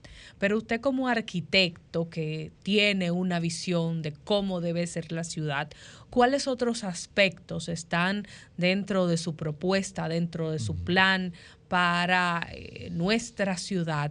Em, que deben ser eh, visualizados y que serán ejecutados dentro de, su propuesta para la alcaldía. Susi, nosotros tenemos que lograr que eh, el Distrito Nacional sea una ciudad bien sana. Bien sana, eh, dotar a la ciudad de las capacidades para que pueda enfrentar los retos del cambio climático. El viernes 4 de noviembre del año pasado, a las 5 y 45 de la tarde, la ciudad se anegó, se inundó totalmente y prácticamente, si no todos, la mayoría de los capitaleños quedamos varados en algún punto de la ciudad. Eso fue un mensaje de la naturaleza, de los tantos que nos ha enviado. Nosotros desde la alcaldía tenemos que trabajar con las instituciones competentes, todo un sistema de eh, eh, preparación de la ciudad, de reducción de su vulnerabilidad en los lugares más precarios, como son los barrios que están en la orilla de los, de los ríos, la preparación de la gente. Vamos a hacer eh, comités de mitigación de riesgo a nivel comunitario. Tenemos que preparar a la gente, al liderazgo local. Vamos a comenzar a identificar todos los puntos de mayor riesgo en los sectores eh, eh, populares. Vamos también en los sectores residenciales a identificar, a hacer un mapeo de todos los puntos donde eso, eh, hay más propensión a la inundación, para que el ayuntamiento se centre ahí, en esos puntos del alcantarillado sanitario. Y claro está, voy a convertirme en el principal eh, eh, eh, vocero, gestor, de que se continúe la construcción del drenaje, del, alcantarillado pluvial de toda la ciudad, que se comenzó con la construcción de varios túneles de drenaje y que se ha detenido. Es una inversión eh, eh, gigantesca que hay que hacer con fondos del Estado y de repente de cooperación internacional, pero el alcalde debe ser el que insista más en que esto podamos lograrlo para tener una ciudad mejor preparada. También vamos a, trabajar para que el Distrito Nacional se convierta en una eh, ciudad bien incluyente. Incluyente quiere decir que todos los capitaleños tengamos el mismo derecho de actuar en la ciudad, de disfrutar la ciudad. Eh, para esto me voy a centrar mucho también en reducir los, los obstáculos que hay para eh, la, eh, la- eh, la movilidad universal, especialmente las dificultades que tienen las personas con discapacidad para poder transitar en la ciudad de Santo Domingo. Incluso en una serie de instalaciones que debieran ser lo más amable posible con las personas con eh, alguna discapacidad, eh, no lo son, como son, por, por ejemplo, campus universitarios. Voy a trabajar de mano con las universidades para que el ayuntamiento las apoye a hacer unos campus universitarios más amables, más propensos a, la igualdad de derechos. Pero también vamos a trabajar para que el Distrito Nacional se convierta no solamente en una, en una ciudad, en una sociedad que respete eh, los derechos de las mascotas y de los animales en las calles. No puede ser que nosotros sigamos siendo una sociedad que se divierte cuando a un perrito le tiran piedra, simple y llanamente por hacerse el, el gracioso. Que los vemos Eh, muertos nosotros en la tenemos que generar tanto. Mucha conciencia ciudadana sobre el respeto a los animales, orientación para el manejo de las mascotas. Yo voy a establecer una veterinaria municipal porque eh, los animales cuando no son bien tratados en, en términos de su salud se convierten en vectores, en transmisores de enfermedades también altamente peligrosas. Así es que estos son frentes que vamos a estar asumiendo desde que lleguemos a la alcaldía del Distrito Navarro, Nacional. eh, yo tengo 22 preguntas, pero Sí. por un tema de tiempo, evidentemente, Será no se di- podrán será hacer difícil, todas. será difícil. A menos que sean monosilábicas, ¿verdad? La respuesta. Eh, la primera de ellas, por lo menos ha- haré dos ahora. No sé si esto se vaya en primera o en segunda vuelta eh, en, el- en cuanto a preguntas. No, en primera. La, ah, tú querías primera. Ah, bueno. Eh, la primera de las preguntas. El tema del tránsito en la capital. ¿Qué enfoque tiene eh, Andrés Navarro sobre eso? En esencia también porque hay una discusión sobre quién tiene el dominio de las decisiones, si la alcaldía o el Intran, sobre quién reposa la autoridad máxima para las decisiones que se deban tomar respecto al tránsito. Y la segunda, respecto, es una pregunta esencialmente al miembro del comité político del PLD, las reservas. Estamos a la vuelta de la esquina para las reservas de candidaturas, un 20% es lo que la ley autoriza. ¿Cuál será la modalidad que el PLD utilizará, los criterios para esas reservas?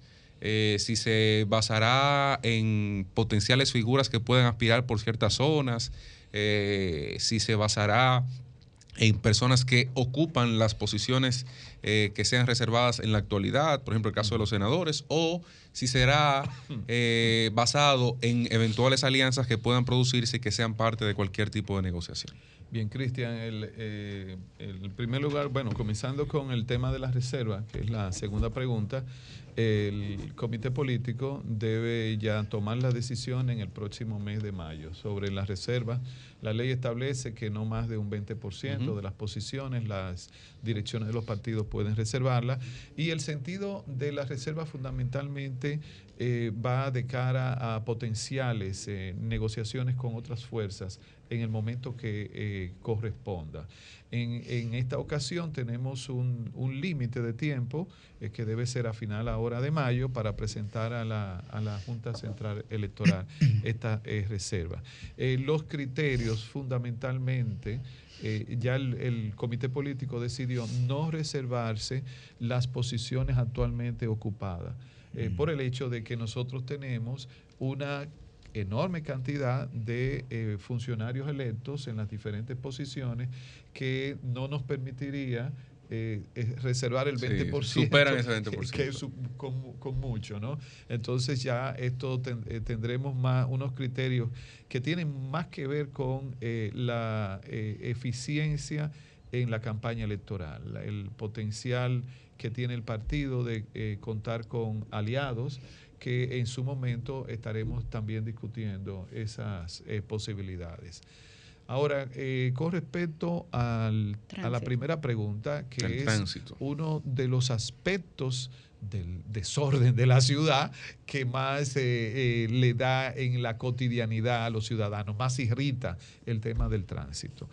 El tema del tránsito, el caos del tránsito, no se debe al tránsito, se debe a otras cosas. Por ejemplo. Y eso, ahí ahí que yo voy a centrarme con las instituciones. La- La primera cuestión es, ¿quién es quién y quién hace qué? En el marco de la ley de movilidad que tiene el país, hay un organismo rector de la movilidad, del tránsito y, y el transporte, que es el Intran, que tiene unos roles. Y las alcaldías, en la misma ley, eh, tiene otros roles específicos. Aquí en la ciudad de Santo Domingo se han confundido desde mi punto de vista los roles, porque el Intran no debe estar pintando parqueo en Piantini. O sea, eso es un nivel de acción ejecutivo tan menudo que le corresponde la- el, el- el manejo del eh, el estacionamiento, del tránsito específico de la cotidianidad, debe ser la alcaldía. Y el Intran debe ocuparse de lo que debe ocuparse, de la regulación nacional, porque el país no es solamente el Distrito Nacional.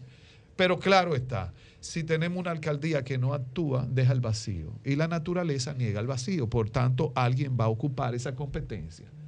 Ahora, cuando yo sea alcalde, voy a sentarme con el Intran para que deslindemos, para que en vez de una de solapar funciones, lo que hagamos sea una acción colaborativa por el bien de la ciudadanía, más allá de egos o de eh, confusiones institucionales. Segundo, Y perdón, para eh, mejorar el tránsito, ¿pudiera ahí haber una acción conjunta entre, entre ambas instituciones para buscar una solución con miras a crear parqueos Sí, ahí- adicionales? Ahí, ahí voy. Factores que inciden en que una ciudad tenga una buena movilidad, un sistema de tránsito y transporte y factores que eh, eh, obstaculizan eso. La disponibilidad de estacionamiento. En la medida en que el estacionamiento se siga desarrollando a ambos lados de, de muchas vías, se reduce a la mitad lo que le llamamos la sección de rodadura de la vía, es decir, la calle por donde eh, transitan los vehículos. Al reducirse su capacidad, entonces genera mayor congestionamiento del tránsito. Entonces, el tema del parqueo es un tema neurálgico donde el ayuntamiento debe tener el liderazgo, porque es el que maneja el, el territorio de la ciudad, el que puede encontrar oportunidades, es el que puede generar también mayor confianza en eh, fórmulas eh, público-privado que permitan que el capital pueda ser invertido en la ciudad. En la- aquí, aquí en la ciudad tenemos grandes oportunidades eh, de estacionamiento. También la posibilidad de muchos estacionamientos de instituciones públicas que a partir de las 4 de la tarde no se usan y quedan ociosos hasta el próximo día a las 7 de la mañana. Esto hay que coordinarlo porque tenemos que hacer, es un serrucho lo que tenemos que hacer en esta ciudad de, de colaboraciones para resolver el problema del tránsito. Terrible. Por otro lado, el uso de suelo. El ayuntamiento que tiene competencia en los usos de suelo. ¿Cómo puede ser que en el entorno del Huacal, en esas tres o cuatro manzanas, hay 16 instituciones? Que abren a la misma hora y cierran a la misma hora y jalan personal y público. Por más tecnología que le pongamos a ese polígono, no va a poder funcionar. ¿Por qué? Porque eh, se saturó, eh, se sobrecargó. ¿Estás de acuerdo con la- que se la instituciones de la capital, por ejemplo? Claro que sí. Instituciones del Estado. Y di- redistribuirla. Nosotros tenemos que tener una ciudad policéntrica. Es decir, que tengamos desconcentradas las instituciones para reducir la carga de afluencia en determinados puntos. En ese entorno tenemos el Ministerio de Hacienda, tenemos el, el, La DGI. el- la- el Ministerio eh, de Interior y Policía, gran, gran parte de sus insti- insti- instituciones o dependencias. Tenemos la, impuestos internos, tenemos eh, Contraloría, tenemos contabilidad guberna- gubernamental, tenemos varias central.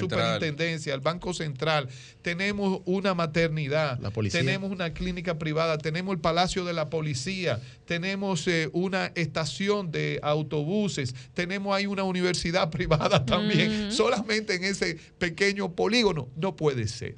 Por eso el alcalde Navarro se va a sentar con el gobierno para que, para que pongamos eh, los usos de suelos institucionales en una estrategia desconcentrada que nos reduzca la carga. Y por otro lado, la población flotante del Distrito Nacional es igual a la población que habita el Distrito Nacional. ¿Qué quiero decir en otras palabras?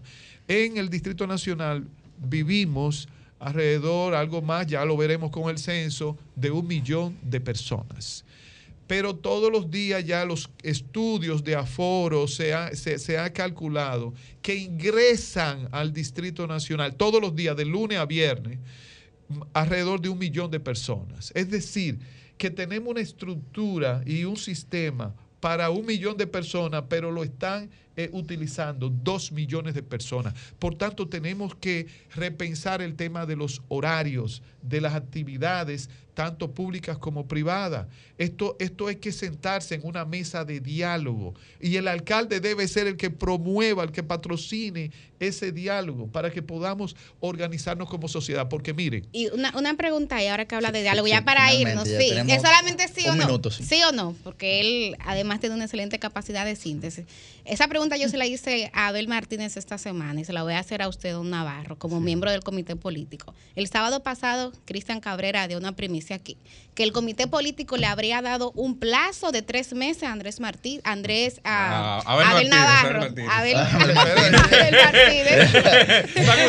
Abel que Martínez. presidenciales los dos, Claro, pero- son presidenciales los dos, Abel Martínez, para que su candidatura prenda y que si no prende, entonces se buscaría otra alternativa. Usted es miembro No. del comité Sí. político del PLD. Yo quiero saber si eso fue o no verdad. jamás en la vida. No nada. se discutió eso no, no, no, no, no, no, no, no.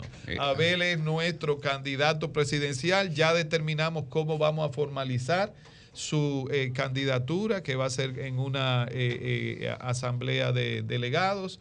Y eh, estamos todos centrados en este proyecto. Recuerden que Abel Martínez ya para el PLD no es una persona, no es un individuo, es un proyecto de país que estamos armando. Él es eh, nuestra figura presidencial. Bueno, agradecer, a- agradecer, agradecer a don Andrés Navarro, precandidato a la alcaldía del Distrito Nacional. Creo que ha dejado muy claro, eh, muy evidenciado su capacidad eh, técnica y de gerencia. Por supuesto. Que ya la que- había aprobado en otras Bueno, instancias. sí, pero Estado, para ¿eh? que la ciudad capital, uniforme, para que la ciudad capital tenga un doliente ahora, ¿verdad? Eh, Tengo un vocero, tengo un vocero en la capital. Muchas gracias, don Andrés. Bueno, un gusto. Tire su preguntita, don Claro que que sí. nos Ah, don Andrés, lo que pasa es que aquí cerramos el programa siempre con una pregunta capciosa. Al No es- aire, no, al al aire, aire. no es para el invitado, es al aire. Cuidado, don. Cristian, cuidado. Y entonces, si a Abel Martín no le dieron plazo, ¿por qué se incomodaron con Carlito Pared, Pérez y unas reuniones que tuvo ese mes en que ocurrió esa discusión? Ay, Dios mío, vamos. No, no la conocemos.